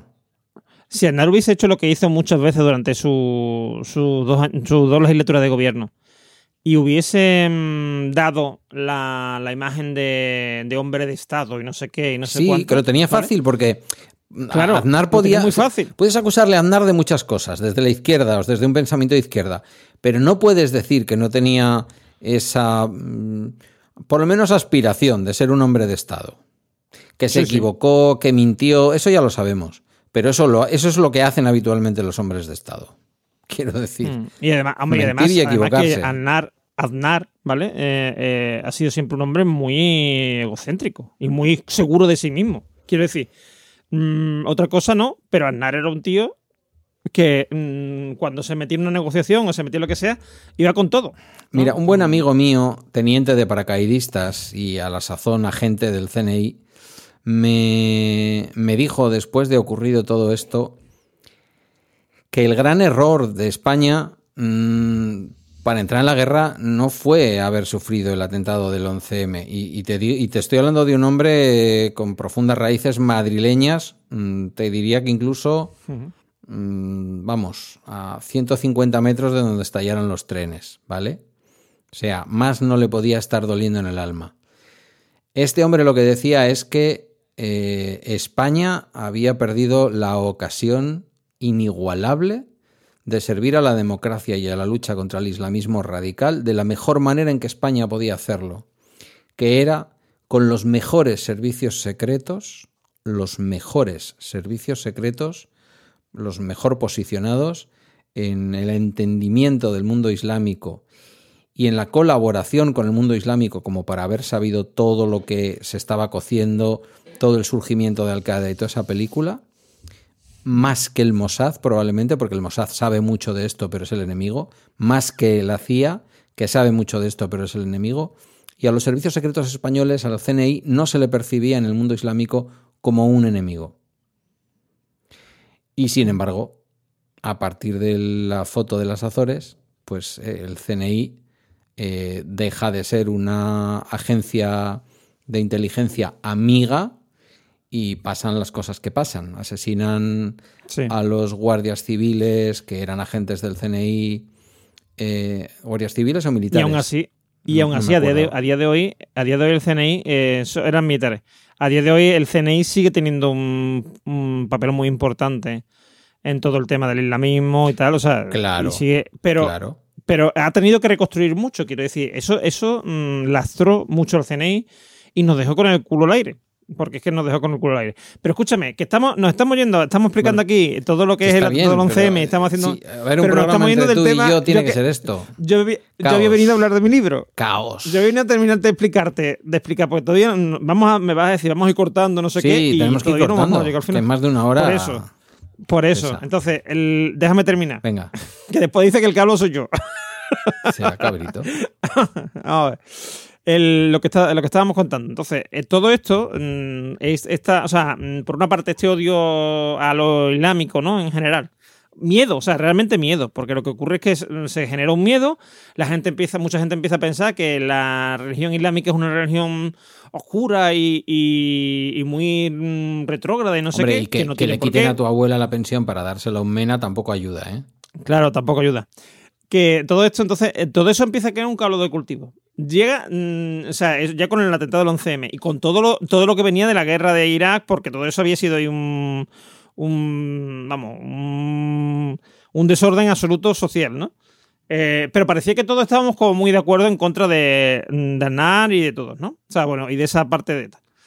Pero llega de repente la crisis. Y la crisis ya es, mm, detona mm, a la sociedad española. Bueno, a la sociedad española y, a toda la, y en general a toda la so- sociedad de, eh, mm, digamos, eh, mm, con economías potentes del mundo, ¿ale? Porque esa crisis mundo- hace que a lo que mundo- llamamos habitualmente el mundo occidental, aunque también esté en Oriente. Sí, o, o el mundo libre que dirían los, los- los norteamericanos, Sí. ¿no? Pues ese mundo libre de repente estalla por culpa de la de la de la, de la, o sea, de la que iba a decir, de la crisis. Y la gente duda de todo, ¿vale? Y se une esa ya islamofobia que estaba em- empezando, o, o, bueno, más que islamofobia, miedo al, bueno, sí, lo que viene a significar, pero bueno, que miedo, miedo al, al Islam y tal, y que nos pudieran eh, pasar algo fuerte, ¿vale? Empieza a llegarnos en ese momento. Y mm, ese miedo, ¿no? Y entonces eh, también hay mucho enfrentamiento social por esto. El, PP se radicaliza mucho en, en esa lucha contra el islamismo una vez ya acepta o por lo menos la mayor mm, dice que no ha sido que ha sido un, eh, Al Qaeda y conforme mm, eso mm, como digo llega el momento de la, de la crisis de pronto estalla. Y estalla y el, el estallido fuerte digamos es el 11M o sea el 11M el 15 el 15M vale el 15M ahí de repente gente que era muy muy de derecha ¿vale? Por el dudar de, los, de los distintos gobiernos de, de derecha, incluyendo el de Rajoy, que ya está en ese momento en funcionamiento, se, mm, se unen a este movimiento. Y parece que de ahí va a salir algo importante, va a salir algo muy de esto. Y lo que surge es, al final, Podemos, ¿vale? Y Podemos, a Podemos lo, vota, las primeras elecciones, sobre todo la- en las, de, las europeas, lo vota mucha gente de derechas. que vienen rebotados de, todo lo que ha pasado con anterioridad y que no se, no se fía del, del gobierno, ¿vale? Del, del gobierno de Rajoy. Y esa, explosión, y esa explosión del 15M cristaliza ahí, pero claro, es, podemos solamente mm, dar respuesta eh, a una parte de la sociedad. A la gente que, mmm, digamos que estaba muy en contra de, del sistema, que cree que hay que cambiar el sistema, pero desde el punto de vista mmm, exclusivamente de izquierda. Y conforme va, va, va avanzando los años eh, 10, por así decirlo, ¿no? Eh, empieza a surgir en toda Europa y mmm, también en Estados Unidos y muchos otros países una serie de, mmm, de partidos de extrema derecha que parecía que estaban que estaban ya en desuso, tal y cual, que, que eso ya no iba a volver, pues vuelven, ¿vale? Y vuelven con todas las de la ley. Eh, por ejemplo, ahora mismo en, en Italia, ¿vale? Está gobernando la extrema derecha. Sí. Entonces, ¿y, ¿y, qué ocurre? Que cuando ya, digamos, la, mmm, las primeras eh, cosas de estas que hemos dicho de los conspiracionistas, los vemos en el tema del terraplanismo. Que el terraplanismo ahora parece como una cosa de cachondeo, ¿vale? Pero hay muchísima gente, bueno, muchísima, hay mucha gente que, eh, que se vuelve terraplanista. Y aquí entra otra cosa muy importante, que se, me estaba olvidando. En el 2008 empiezan a, surgir unas cosas llamadas redes sociales, ¿vale? que ya venía un poco antes, pero ahí es cuando, digamos, ya se hace una cosa popular, ¿no? Que llega a todo el mundo. Eh, aparecen las redes sociales y esas redes sociales mmm, se convierten en una caja de resonancia para nosotros, para nuestras ideas. Si yo soy un poquito de izquierda, ¿vale? Y leo algunos artículos de izquierda, mmm, a lo largo de un año y medio, de dos años, me voy a convertir en, vamos, en, en Stalin. Porque todo lo que, lo que estoy leyendo todo lo que voy leyendo mmm, me lleva a, hacerme pensar de que yo tengo la razón. Que todo lo que yo pienso es cierto. Y que todo lo que yo mmm, siento mmm, es así. O sea, eh, el sentimiento que yo tengo de, de, que nos están engañando es cierto. Y, y, y, me lo demuestran todos los días con noticias que yo no sé a lo mejor de dónde viene. Porque a lo mejor es el periódico de. un periódico que se ha inventado un tío en, en India. Porque es que, de hecho, lo han hecho. O, o en Rusia, ¿vale? que eso es otra. Rusia se dedica a contaminar mmm, las noticias tal y cual. ¿Me quieres eh, que no RT. me puedo fiar de Russia Today? Eh, para mí es eh, mi cabecera. Es... Hombre, cuando, cuando hablan de algunas cosas, sí. De temas que a ellos les interesen. eh, porque Russia Today hace una cosa muy interesante. Estuvo viniendo encartada que... en el diario El País, Russia Today. Sí, sí, sí, sí, sí. Ojo. Y todo, y, pero, y eso que tú leyeras del Russia Today en, en el país, probablemente todo fuera muy correcto y muy cierto. ¿Vale? Pero esa es, ese es el, el gancho, ¿vale? Tú te acostumbras a que Russia Today es un medio normal y corriente. Y entonces dices tú, ah, mira, mmm, de esta gente que me han dicho que, yo qué sé, que la guerra de Irak es injusta porque mmm, era una cosa que se había inventado Bush y tal, y resulta que eso era verdad, pues ahora me voy a creer que, yo qué sé, que, que, hay elefantes volando. Porque me lo está diciendo Rusia Today que es un medio... No, no, y además no te lo dice lo de repente. Disney, ¿eh? Y además no... Sí, correcto. Además no te lo dice de repente, te dice, se han visto cosas volando. Y no sé qué, y, no sé... y esto es culpa todo de Estados Unidos, porque claro, la culpa de todo es de Estados Unidos. ¿Sabes, mm. ¿Sabes dónde vi yo el primer atisbo? Bueno, atisbo, yo diría que fue como entrar en una especie de de túnel del tiempo de la mentira. Mm, no fue en un medio de derechas, no fue en un medio... Eh, liber, liber, ¿Cómo es? Eh, como te he dicho antes, libertario no. Liber, libertariano. Libertariano. Yo formaba parte de un enorme grupo de Telegram, enorme grupo de Telegram.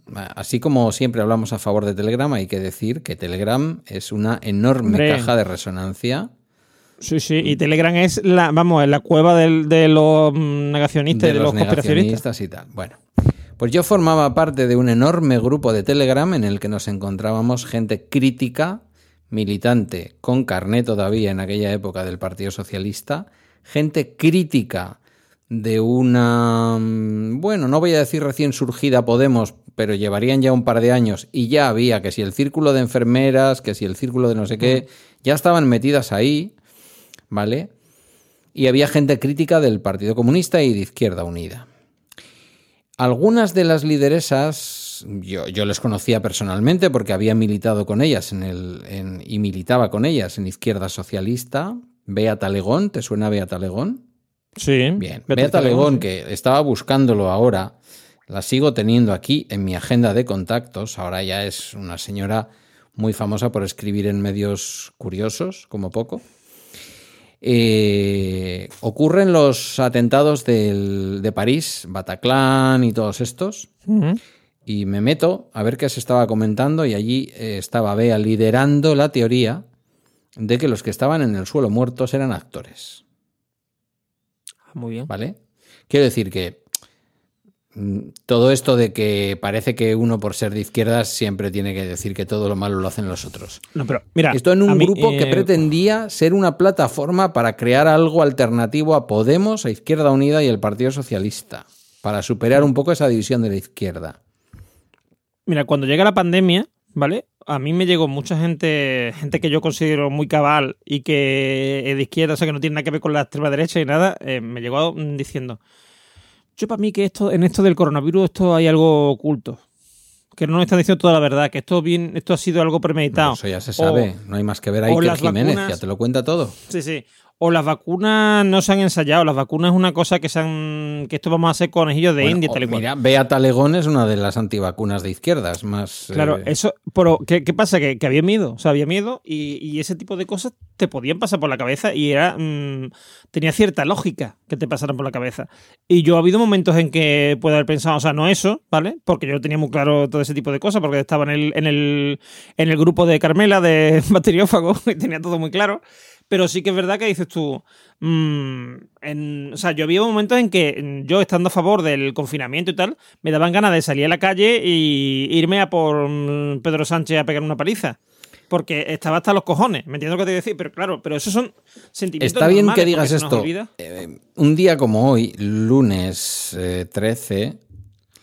Ujú. ¿Lunes 13? Que hace ya una, hace tres años que empezó todo este tema. Justo hoy. ¿Por qué lunes 13 y me pone a mí aquí el calendario? que Ah, no pone martes 13, pone marzo. Mar, mar 13, mar 13. Eh, estamos el lunes 13. Mañana, o sea, hace tres días, para nuestros oyentes, yo habré hecho un episodio mm, de tercer aniversario. Incluyo cortes del señor presidente del gobierno, hasta ahí puedo leer. Porque estas cosas se nos olvidan. Estas cosas se nos olvidan. O sea, tú tuviste la sensación, el atisbo de pensar, Bueno, ha sido hoy, ¿no? ¿no? No ha sido hoy día 13, cuando lo has publicado. Me parece a mí que te escucho yo eso hoy, ¿no? ah, sí, es verdad, lo he publicado hoy. A Eso, coño, digo, digo, si eso lo he escuchado yo, y digo, he escuchado a, a No, Zapata. no, no, mañana otro tema. Es que, joder, madre mía, mi calendario editorial no me da para eso todo. Mañana va otra historia. Es que me sí, queda sí. un poco, digo, pero si eso lo escucho sí, yo hoy, digo, es que que era hoy, Pedro. o era sea, hoy, era hoy, era hoy, era hoy, era hoy, era era- hoy. era hoy. Es que no me escucho yo. Yo grabo, publico y no me escucho. Es, es la realidad. Me escucho si, como ha sido el caso de hoy, tiene que ser un episodio editado y tal y cual. Pero lo demás no, no suele ocurrir. Pues, bueno, antes de que empiece a contarme no sé qué, eh, lo que está diciendo, entonces, ¿qué ocurre? Que todo este esta duda, Antes este de miedo que, a teníamos... contarme no sé qué. Voy a contarle. Sí, porque veo que vas a meterme otro tema y me vas a No, cortar. no, y otro tema no, a tenemos que ir acabando. Eh, otro Por tema. eso, por eso, que me va, pero que me va a sacar otro tema de los tuyos y no voy a poder terminar yo. Que la, la cosa es lo que estás diciendo, que la, la clave aquí está en que esta gente que tiene miedo mm, se radicaliza para un lado y para otro. Yo, por ejemplo, ya me he dado cuenta que ya hemos pasado la crisis, la- vamos, lo que es la parte del COVID, ¿no? Y tal, ya hay mucha gente que está empezando a darse cuenta, uno de lo de la caja de resonancia, es decir, están empezando a dejar de consumir eh, Facebook y eso los está tranquilizando, ¿vale? Lo está comentando en personas más racionales. Y segundo, en que mucha gente que, que estaba de part- que era súper partidaria de Vox, mm, de repente ahora se está otra vez diciendo, o sea, sigue siendo partidaria de Vox, pero ya no es Vox es el centro de. No, no. mm, Igual a lo mejor se han equivocado alguna vez. Igual no sé qué. Ya empieza a haber como más raciocinio. ¿Vale? Es que hemos pasado una época muy chunga en todos los sentidos. De hecho, lo que estaba diciendo, cuando hablábamos de, mm, del tema de, del terraplanismo, ¿vale? A la vez que estaba el terraplanismo, que de hecho de ahí viene, o sea, eh, de la misma gente que estaba metida en el terraplanismo, viene el tema de Quanon, que muchos sabrán lo que es, Sí. que es un, una, mm, una, eh, un hilo de Fortune que empieza a salir con un tío que dice que es eh, que tiene autorización Q de inteligencia y no sé qué, que por eso y es anónimo, y por eso es de lo de QAnon, ¿vale? Y que va a contar cosas que están pasando. Y a raíz de las cosas que empieza a contar este tío, hay un señor que entra en una pizzería, ¿vale? Eh, con un AK-47 o con un, o un fusil de asalto de ese tipo, a liberar a los niños que estaban en el sótano. ¿Vale? Porque había, este de Quanon está diciendo que había en esa pizzería de, no sé si era de, De Washington, ¿de Washington? DC. Sí. Había un, un- Desde ahí se, se dirigía una red de pederastia y que en el sótano de la, de la pizzería había niños em, que estaban siendo abusados y que estaban allí. Bueno, y que se comían niños Entonces- también. Bueno, todo. Y que o sea, todos eran que miembros del. Partido Republicano apoyados por las élites. No, republicano, no, demócrata, de- demócrata, demócrata, demócrata. Y todos Sí. apoyados por las élites del Hollywood y las Sí, tecnológicas. y que, lo- y que y quien mandaba esto. aquello y que quien mandaba aquello era Hillary Clinton vale entonces llega este que la, la única verdad de eso es que la pizzería era de un de un político demócrata creo que era el entonces presidente del senado Hombre, o algo de eso. mm, No hay Pero la nada única como verdad- tirar de una verdad para arrastrar luego el resto de Claro, mentiras, sí. está claro. cuando llega aquel hombre cuando llega aquel hombre allí con su arma y tal allí la monta vale lo primero que se da cuenta es que no hay sótano. Es una pizzería donde no hay sótano. No hay, un- no hay ningún sótano donde no, no es que no haya niños es que no hay sótano vale y es una pizzería normal. Eh, lo mejor viene ahora porque es que ahora resulta que la gente empieza a dudar de este del, del- de este señor que irrumpe en la pizzería empiezan a dudar de él y dicen que es un, eh, que es un encubierto, que es un quinta columnista y que él en realidad eh, todo lo que dice es mentira, que, que sí que hay sótano y que sí que están allí los niños, pero que él ha entrado porque él es de- le- a él le paga el, el contubernio este pe- pederasta, le está pagando y que es un, un actor y que está comprado para decir esto. ¿Vale? Y es un tío que fue a la cárcel por hacer eso. O sea, y, y- y que, y que él pensaba que estaba haciendo lo correcto. Porque él es un señor que está muy lejos Bueno, el de los cuernos Vale, también que dice, que estaba haciendo lo correcto. Sí, bueno, sí, pero, lo de- pero, pero mm, no es lo mismo entrar con un arma en una pizzería, ¿vale? Para salvar a unos niños que eh, meterte en el, en el Capitolio. mm, Para salvar a la democracia. todo- sí, pero sobre todo desde el punto de vista de la, de la forma de pensar de los americanos, porque mm, si, si realmente hubiese habido unos niños allí, ¿vale? Y él hubiese entrado con la AK-47, a ese hombre no le hubiese pasado nada. Sería un héroe, probablemente, ¿vale? Entonces, él se va. eh, Sin embargo, si tú entras en el Capitolio, se ha pasado la democracia, sea para lo que sea, mm, sabe- mm, eh, eh, los americanos tienen muy claro que eso bueno no es. ¿Vale? Mm, Que, lo, Mm. que lo puedes estar haciendo por una buena razón. Sí, claro. no es pero- lo que era. Claro, pero. No es lo que era si crees que los que No, están no es lo dentro que están usurpando. Hay series, hay series que Claro, reflejan claro, esa forma de pensar. Es que ese es el problema. Ese es el problema, que ya no. La gente duda y la gente piensa. Es lo mismo que. ¿Cuántas veces se ha dicho por parte de, de gente que está ida y por gente de Vox y tal que. Mira, ¿te refieres que a Pedro- Isabel Díaz Sí, Ayuso? me refiero. Sí. Mm. Eh, me refiero a, a que, o sea, han dicho que, el, que, por ejemplo, que Pedro Sánchez eh, em, ha usurpado el gobierno y que está intentando eliminar la democracia y que está... Todo eso son mensajes que van calando en cierta gente, ¿vale? Que cada vez mm, va a pasar, cada vez se lo van a creer menos, ¿vale? Sí, pero... Mm, Yo incluso, yo incluso pienso que igual Ayuso se lleva una sorpresa en estas Mm. elecciones que le vienen ahora en mayo. Pobrecito mío. Mm, Eres- no digo, no digo que vaya a perder, ¿eh? No digo que vaya a perder. Eres un soñador. No, no. No digo que vaya a perder. Digo que va, va a tener resultados peores de los que ya se cree. Me da la sensación, ¿eh? Porque ya estoy escuchando mucha gente de. Porque hay una cosa que no, no nos damos cuenta.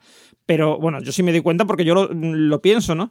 Pero se está creando un, un- una animadversión hacia el madrileño, como ocurrió en su momento cuando eh, el 10 de octubre, con el tema de Cataluña y tal, eh, con los catalanes, de una animadversión hacia el madrileño, porque parece como, mm, como siempre mm, Madrid es el centro de todo, eh, según Isabel Díaz Ayuso, claro.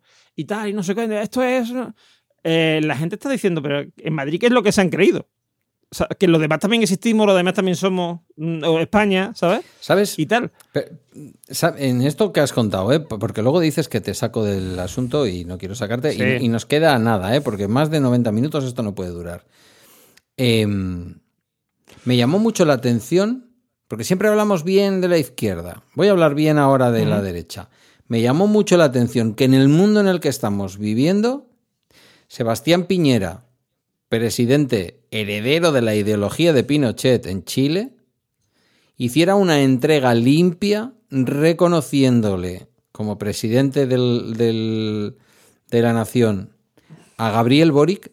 Y no solo eso, sino que le dijera que iba a hacer una oposición responsable y que le deseaba el mayor de los éxitos, que creo que es como debe reaccionar la izquierda o la derecha, cualquiera de que- ellas, cuando, cuando pierden el poder y gana el otro.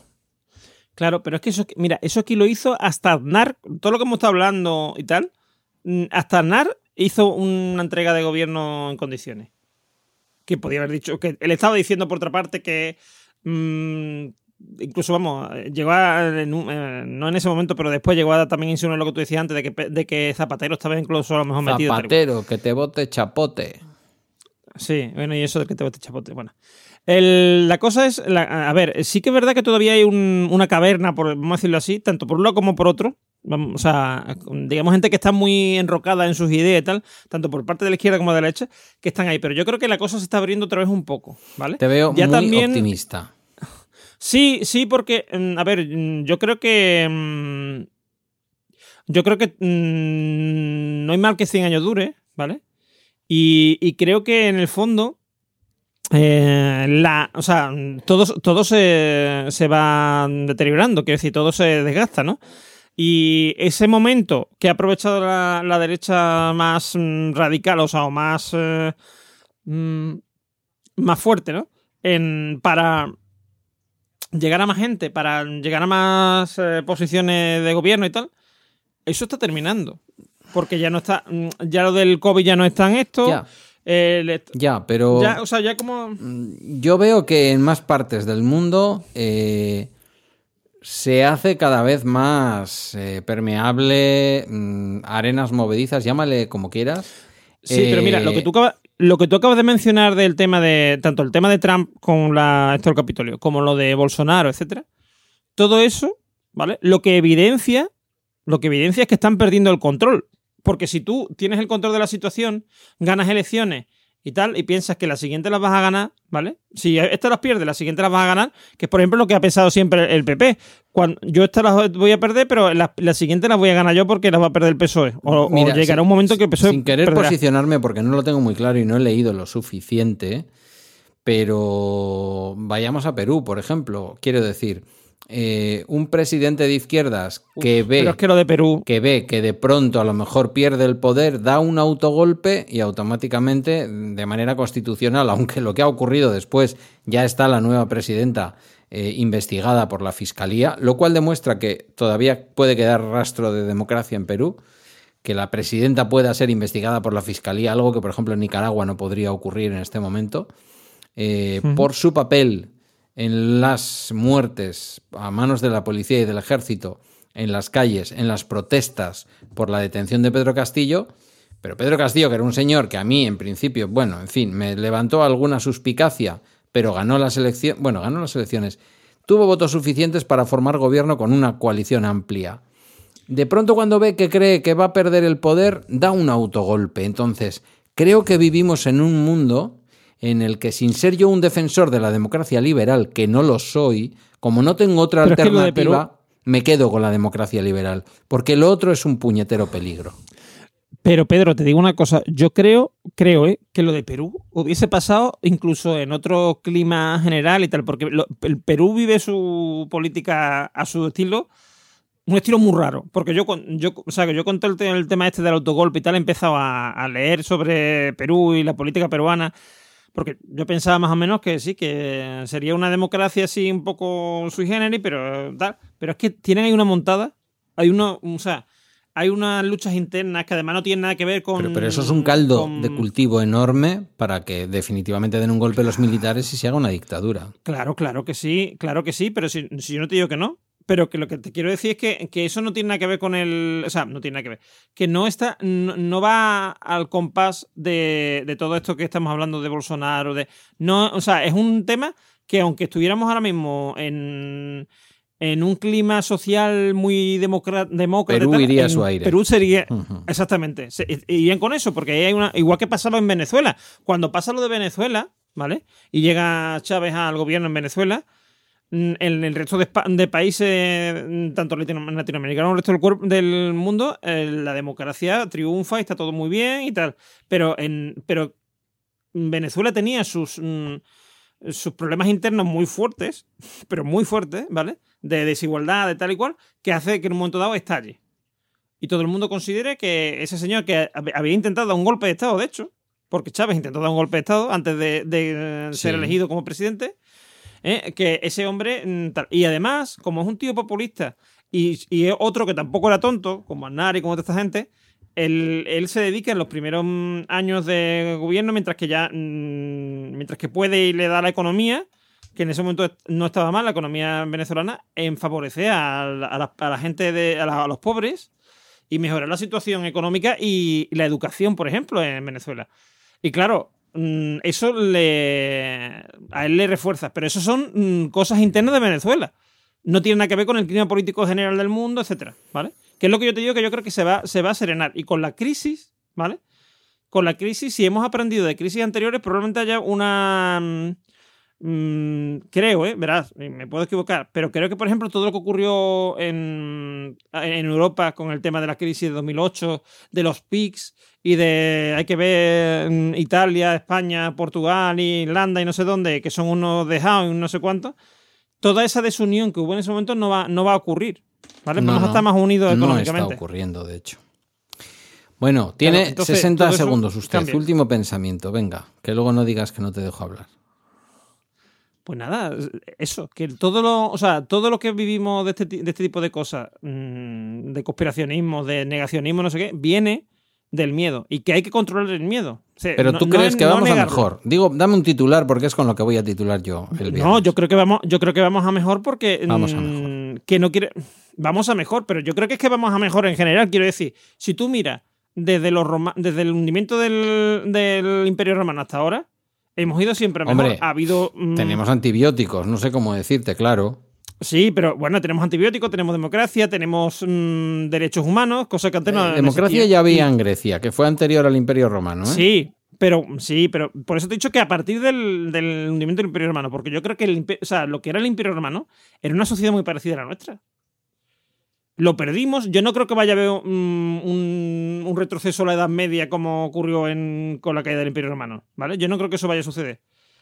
Pero sí creo, por ejemplo, en que podemos ir mm, aquí. O sea, yo creo que aquí hay mm, dos posibilidades. Ir a, o sea, ir a lo bueno y ir a lo malo, ¿vale? Lo bueno es que escarmentemos un poco y, mm, el, el, capitalismo evolucione en algo muy diferente del capitalismo y del comunismo, es decir, en, mm. o muy parecido incluso al capitalismo de posterior a la Segunda Guerra Mundial, pero, en, o sea, pero quiero decir, pero ya de otra forma, ¿no? Más eh, serena. Y también, que lo digo siempre, puede ser que terminemos en, en la sociedad de Robocop. O sea, que lo mismo mejoramos que, empeoramos.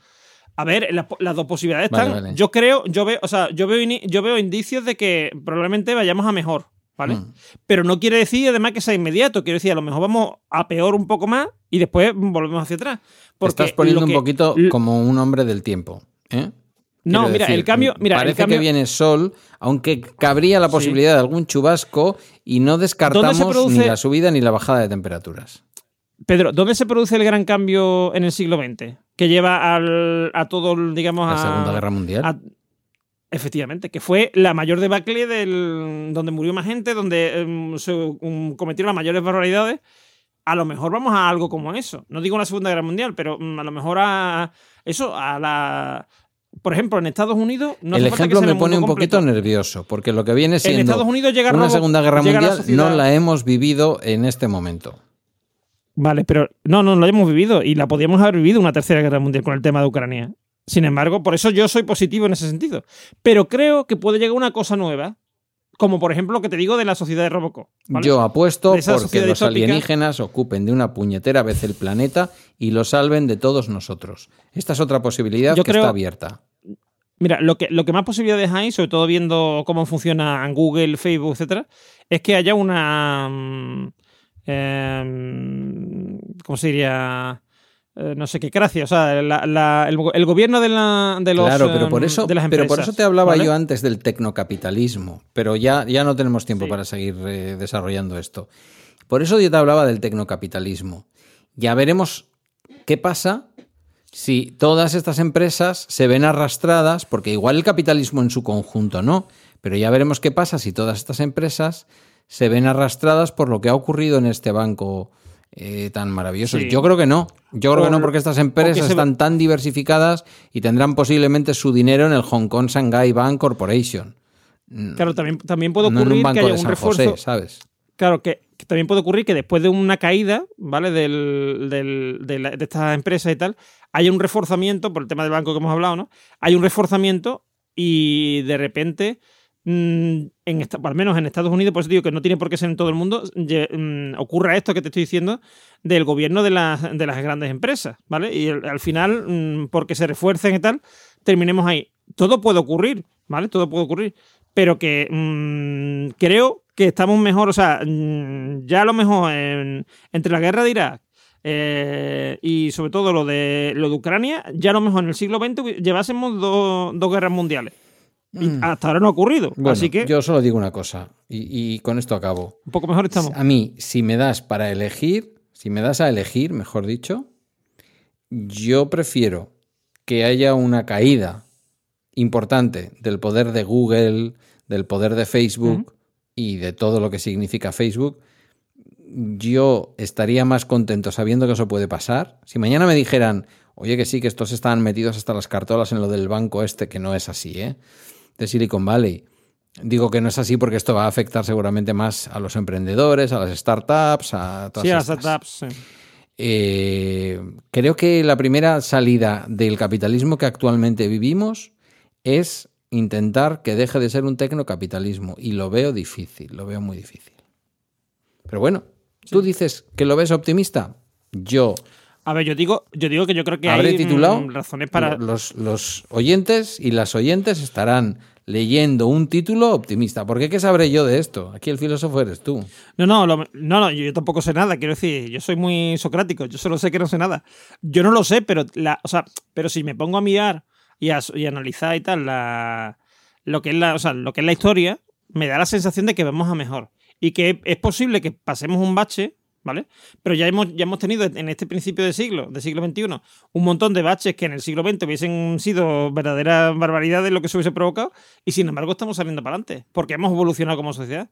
¿vale? Entonces creo, creo que igual mm, vamos a hacer otra cosa. De hecho, todo el movimiento este woke que no hemos hablado y tal, el movimiento woke y tal, en realidad es un cambio que nosotros no lo estamos notando porque nosotros mm, somos ya unos, unos boomers y tal, pero mm, tu hijo y todos los de la edad de tu hijo y mis, mis sobrinos que tienen 12 años y 14 la gama yo, esa gente ya piensa distinto que nosotros. Es menos ¿Vale? mal. Aunque por ahora, aunque distinto. por ahora ese distinto no te deja muy tranquilo, créeme. Pero, pero menos mal. Bueno, pero, pero yo te digo una cosa. eh, en, en mi familia, una de mis sobrinas, ¿vale? Hija de votante de Vox, ¿vale? Ha salido del armario con 12 o 13 años. ¿Y tú sabes qué ha pasado? Absolutamente nada. De hecho, ha ido hasta mejor, porque la, la chavala mm, está ahora más centrada, porque, porque ha- o sea, ahora es, se siente ella, ¿vale? Y se siente libre de hablar de todos esos temas con nosotros, de mm, su novia, porque tiene una novia y tal, y estamos enamoradas y no sé qué. O sea, todo eso, ¿vale? Mm, a nosotros, con, con esa edad, eso no hubiese sucedido así, No, ¿vale? claro que no. Y menos, y menos, y menos en, un- en lo que entonces sería a lo mejor un votante de la Falange o de, yo qué sé, o de Alianza Popular, pero de los más, de la, mm, mm, esto dura, ¿no? De la, de, Del ala dura. ¿eh?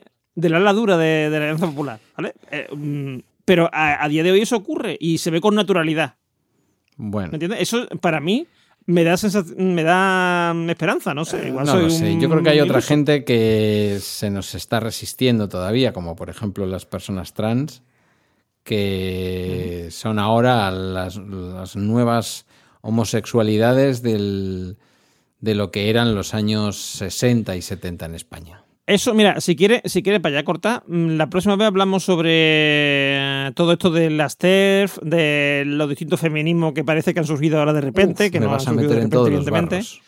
Vale, vale. No, pero vamos a hablar, o sea, vamos, Sí, vamos a no, hablar de yo esos te temas y vamos a hablar de por qué surgen. y tú luego te llevas los palos. Vale, vale, perfecto. Eh, que no sé si tiene que ver con la semana en la que estamos, pero te das cuenta que el cuadradito de Riverside de la persona que habla se eh, encuadra en moradito. Sí, Igual era es ya así antes, pero yo me he dado cuenta esta semana. Sí, puede ser, puede ser, no nos hemos dado cuenta. Podría ser. Querido, muchas gracias. A usted por traerme. Una charla muy satisfactoria, como siempre. Con usted uno nunca se cansa. nunca se cansa porque hablo menos que Lo con mismo nadie. digo, lo mismo digo. O sea que, en fin. Sí, sí, y aún así no me deja hablar, o sea que... Claro, o sea, es- o sea, este es, El resto no son Esto entrevistas. es un bulo. Así No, yo- empiezan las noticias falsas. No le dejo hablar, Yo creo- pero mira, te Yo- voy a decir una cosa, porque estamos grabando con Riverside. que- El próximo lo vamos a grabar con la beta de Hindenburg, que hace transcripciones y que le puedes decir además que hay dos pistas y que son dos personas y vamos a calcular eh, el, metraje de, el metraje de lo que escribe Hindenburg. Vale, vale. Pero yo, mira, yo creo que el único que realmente de las entrevistas que lo dejas hablar más, bueno, son dos. Son Yoyo y... Yo, yo no le dejo a yo, es que no me deja él a mí. Correcto, pero porque no te deja. Y... Y a- y a ay, Félix. eh, Bueno, bueno, bueno, Félix, pero eso es otra historia. Pero Félix no lo estoy contando porque la- nada más que llevo una intervención. No, Dos, te iba a decir... dos, mm, Félix. ¿Dos lleva Dos ya? Sí, sí. Hostia, pues me acaba de. mm, Yo pensaba que nada más que tenía una, no sé. Entonces, Bueno, pues. Pues sí, él tampoco te deja hablar. Hay mucha gente Félix, que, que habla más Félix que- que me deja hablar que- todo el rato. Soy yo el que intenta callarse porque Félix me pone muy palote cuando le escucho hablar. To- a todos me gusta, ¿eh? voz. A todos me gusta. Pero Es que tiene una voz del amigo que.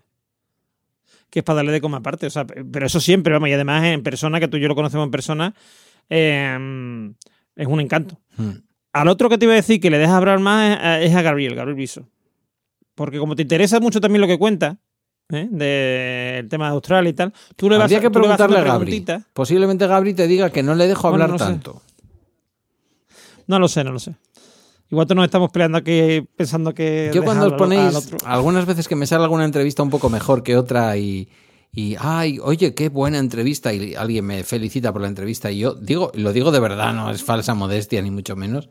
Digo, no, no, aquí hay un mérito del entrevistador y algún del entrevistado y algún día ha salido Te acaba de traicionar. Te acaba de traicionar no, no, va, ni Pedro. mucho menos. Ya te, lo, ya te lo digo yo, ni preocupado estoy por el gazapo, porque sé perfectamente que no es así. Eh, pero algún día se ha generado incluso un debate en Mastodon o en Twitter o tal, de si es más importante el entrevistador o el entrevistado. El entrevistador tiene que saber entrevistar.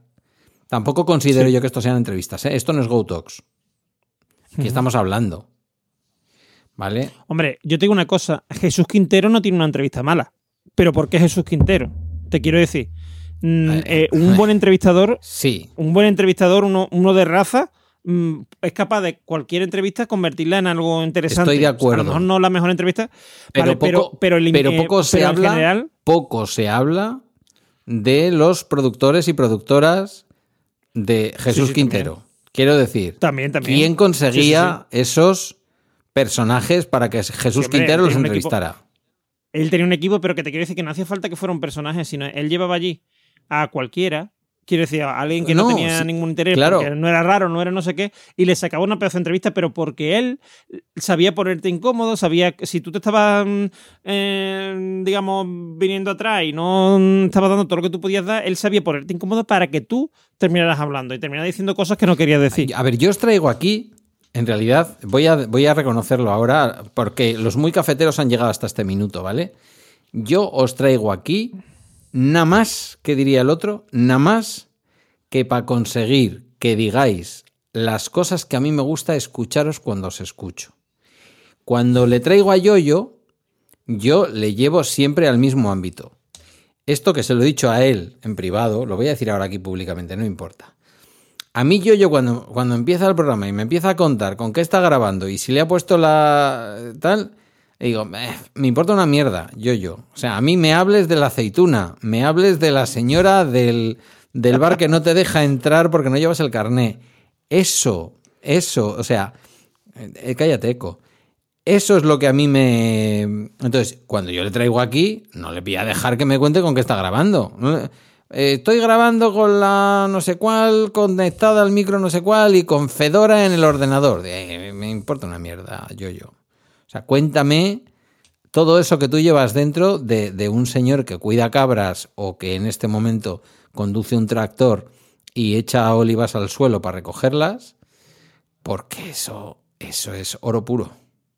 Y no me refiero al aceite. Y con Feliz lo mismo, me interesa mucho la realidad de Colombia, me pasa lo mismo con Ernesto, me interesa mucho eh, la visión de un latino mm, inmigrante reciente en Estados Unidos, me pasa con Fede porque nos cuenta cómo está México, me pasa, bueno, me pasa con todo el mundo, me pasa con Yagoba porque nos habla de historia, también evidentemente no me traigo Mm. historiadores de derechas bueno, por o sea, lo que sea. Lo hace muy, lo hace muy bien. eh, Llegó lo hace muy bien, o sea, lo convierte en algo muy interesante. porque ya, A mí es que me gusta mucho la historia, Claro, ¿no? O sea, conmigo ya Yagoba- llueve sobre mojado, Yagoba pero es profe, entonces eh, es... eh, bueno, eh, que, que te estoy diciendo una tontería porque en realidad eh, yo conozco muchos profesores que no saben hablar de lo de es lo que te iba a decir. O sea, es que, lo que te iba a decir, que hay de todo en la viña del Señor. que es buen profe, eso sí. Eso sí te lo, te lo compro. Sí, sí, no, eso se, eso se ve, eso se ve, eso se ve y se disfruta. Bueno, y todos, no sé, eh, estaba pensando aquí, por ejemplo, eh, a ver, Mira, a mí una entrevista de las que tú haces que me resultan muy interesantes, que es la de las de Andrea. Porque es, es lo que te iba a decir, eh, Andrea, claro, que es la única chica además. sois sí, sois dos, mm, dos trabajadores sociales, eh, cada uno en una zona muy distinta de España, con además con ámbitos de, de acción de cada uno de vosotros muy distintos, porque tú vas más hacia la familia y tal, y ya has estado mucho con inmigrantes y tal y cual. Y aún así es muy interesante yo creo que son más viejillos, ¿eh? De centros de día, pero bueno. Ahora sí, ahora sí, donde está ella sí, pero ella ha Sí, estado, ella ha estado sí. con Cru- Cruz Roja Sí. y está muy centrada en temas de inmigración y tal. Y tienen, pero te quiero decir que ten- tenéis experiencias muy distintas, porque tú siempre has estado con lo mismo, con las familias y tal, y ella antes estaba en una cosa, ahora está en otra, y dais un, un punto de vista muy interesante a la, a la esto, porque a mí, a mí cuando me hablan, pero además en plan, fa- o sea, gente con unas casas muy buenas, vamos, muy bien, con unos niños muy arreglados, no sé qué, me dice. Es que no sé qué, es que cualquier día viene. Tengo que tener cuidado porque cualquier día viene eh, de servicios sociales y me los quita. Y dices, ¿pero qué estás diciendo? ¿Tú sabes lo que estás No sé, hablando? yo lo hago todos los O sea- días, casi todos los días entro en un domicilio a quitar niños. Sí, sí. Tengo que dar una Con un charla. saco, que- nos meten un tengo que dar una charla esta semana que ya la habré dado cuando esto se publique sobre la, la ley de protección al menor del 2021 y qué eh, significa, qué papel le reserva la escuela y qué papel le reserva la familia para que las familias de un centro escolar donde Guillermo hizo el bachillerato entiendan cuál es el papel del cole cuando se pone en contacto con los servicios sociales, que no es fácil teniendo en cuenta que es un centro privado concertado. Y alguien podría decir, oye, que aquí en cuanto te descuidas hablan con los servicios sociales. Es que es su obligación, amigo. Es el, mer- es el mercado además, amigo que hay decía como el otro. una.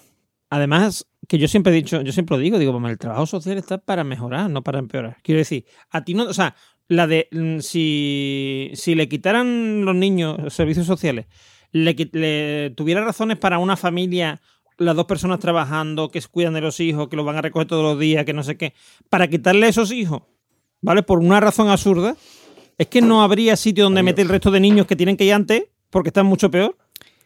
No habría sitio donde meterlos, quiero Bueno, decir. ahora mismo en Vizcaya habría un- literalmente no hay sitio en donde meter a los niños. Eh, Sí, pero me, me vengo a referir que, que habría, que habría como una especie de edificios enormes y habría 7 o 8 por provincia llenos de niños.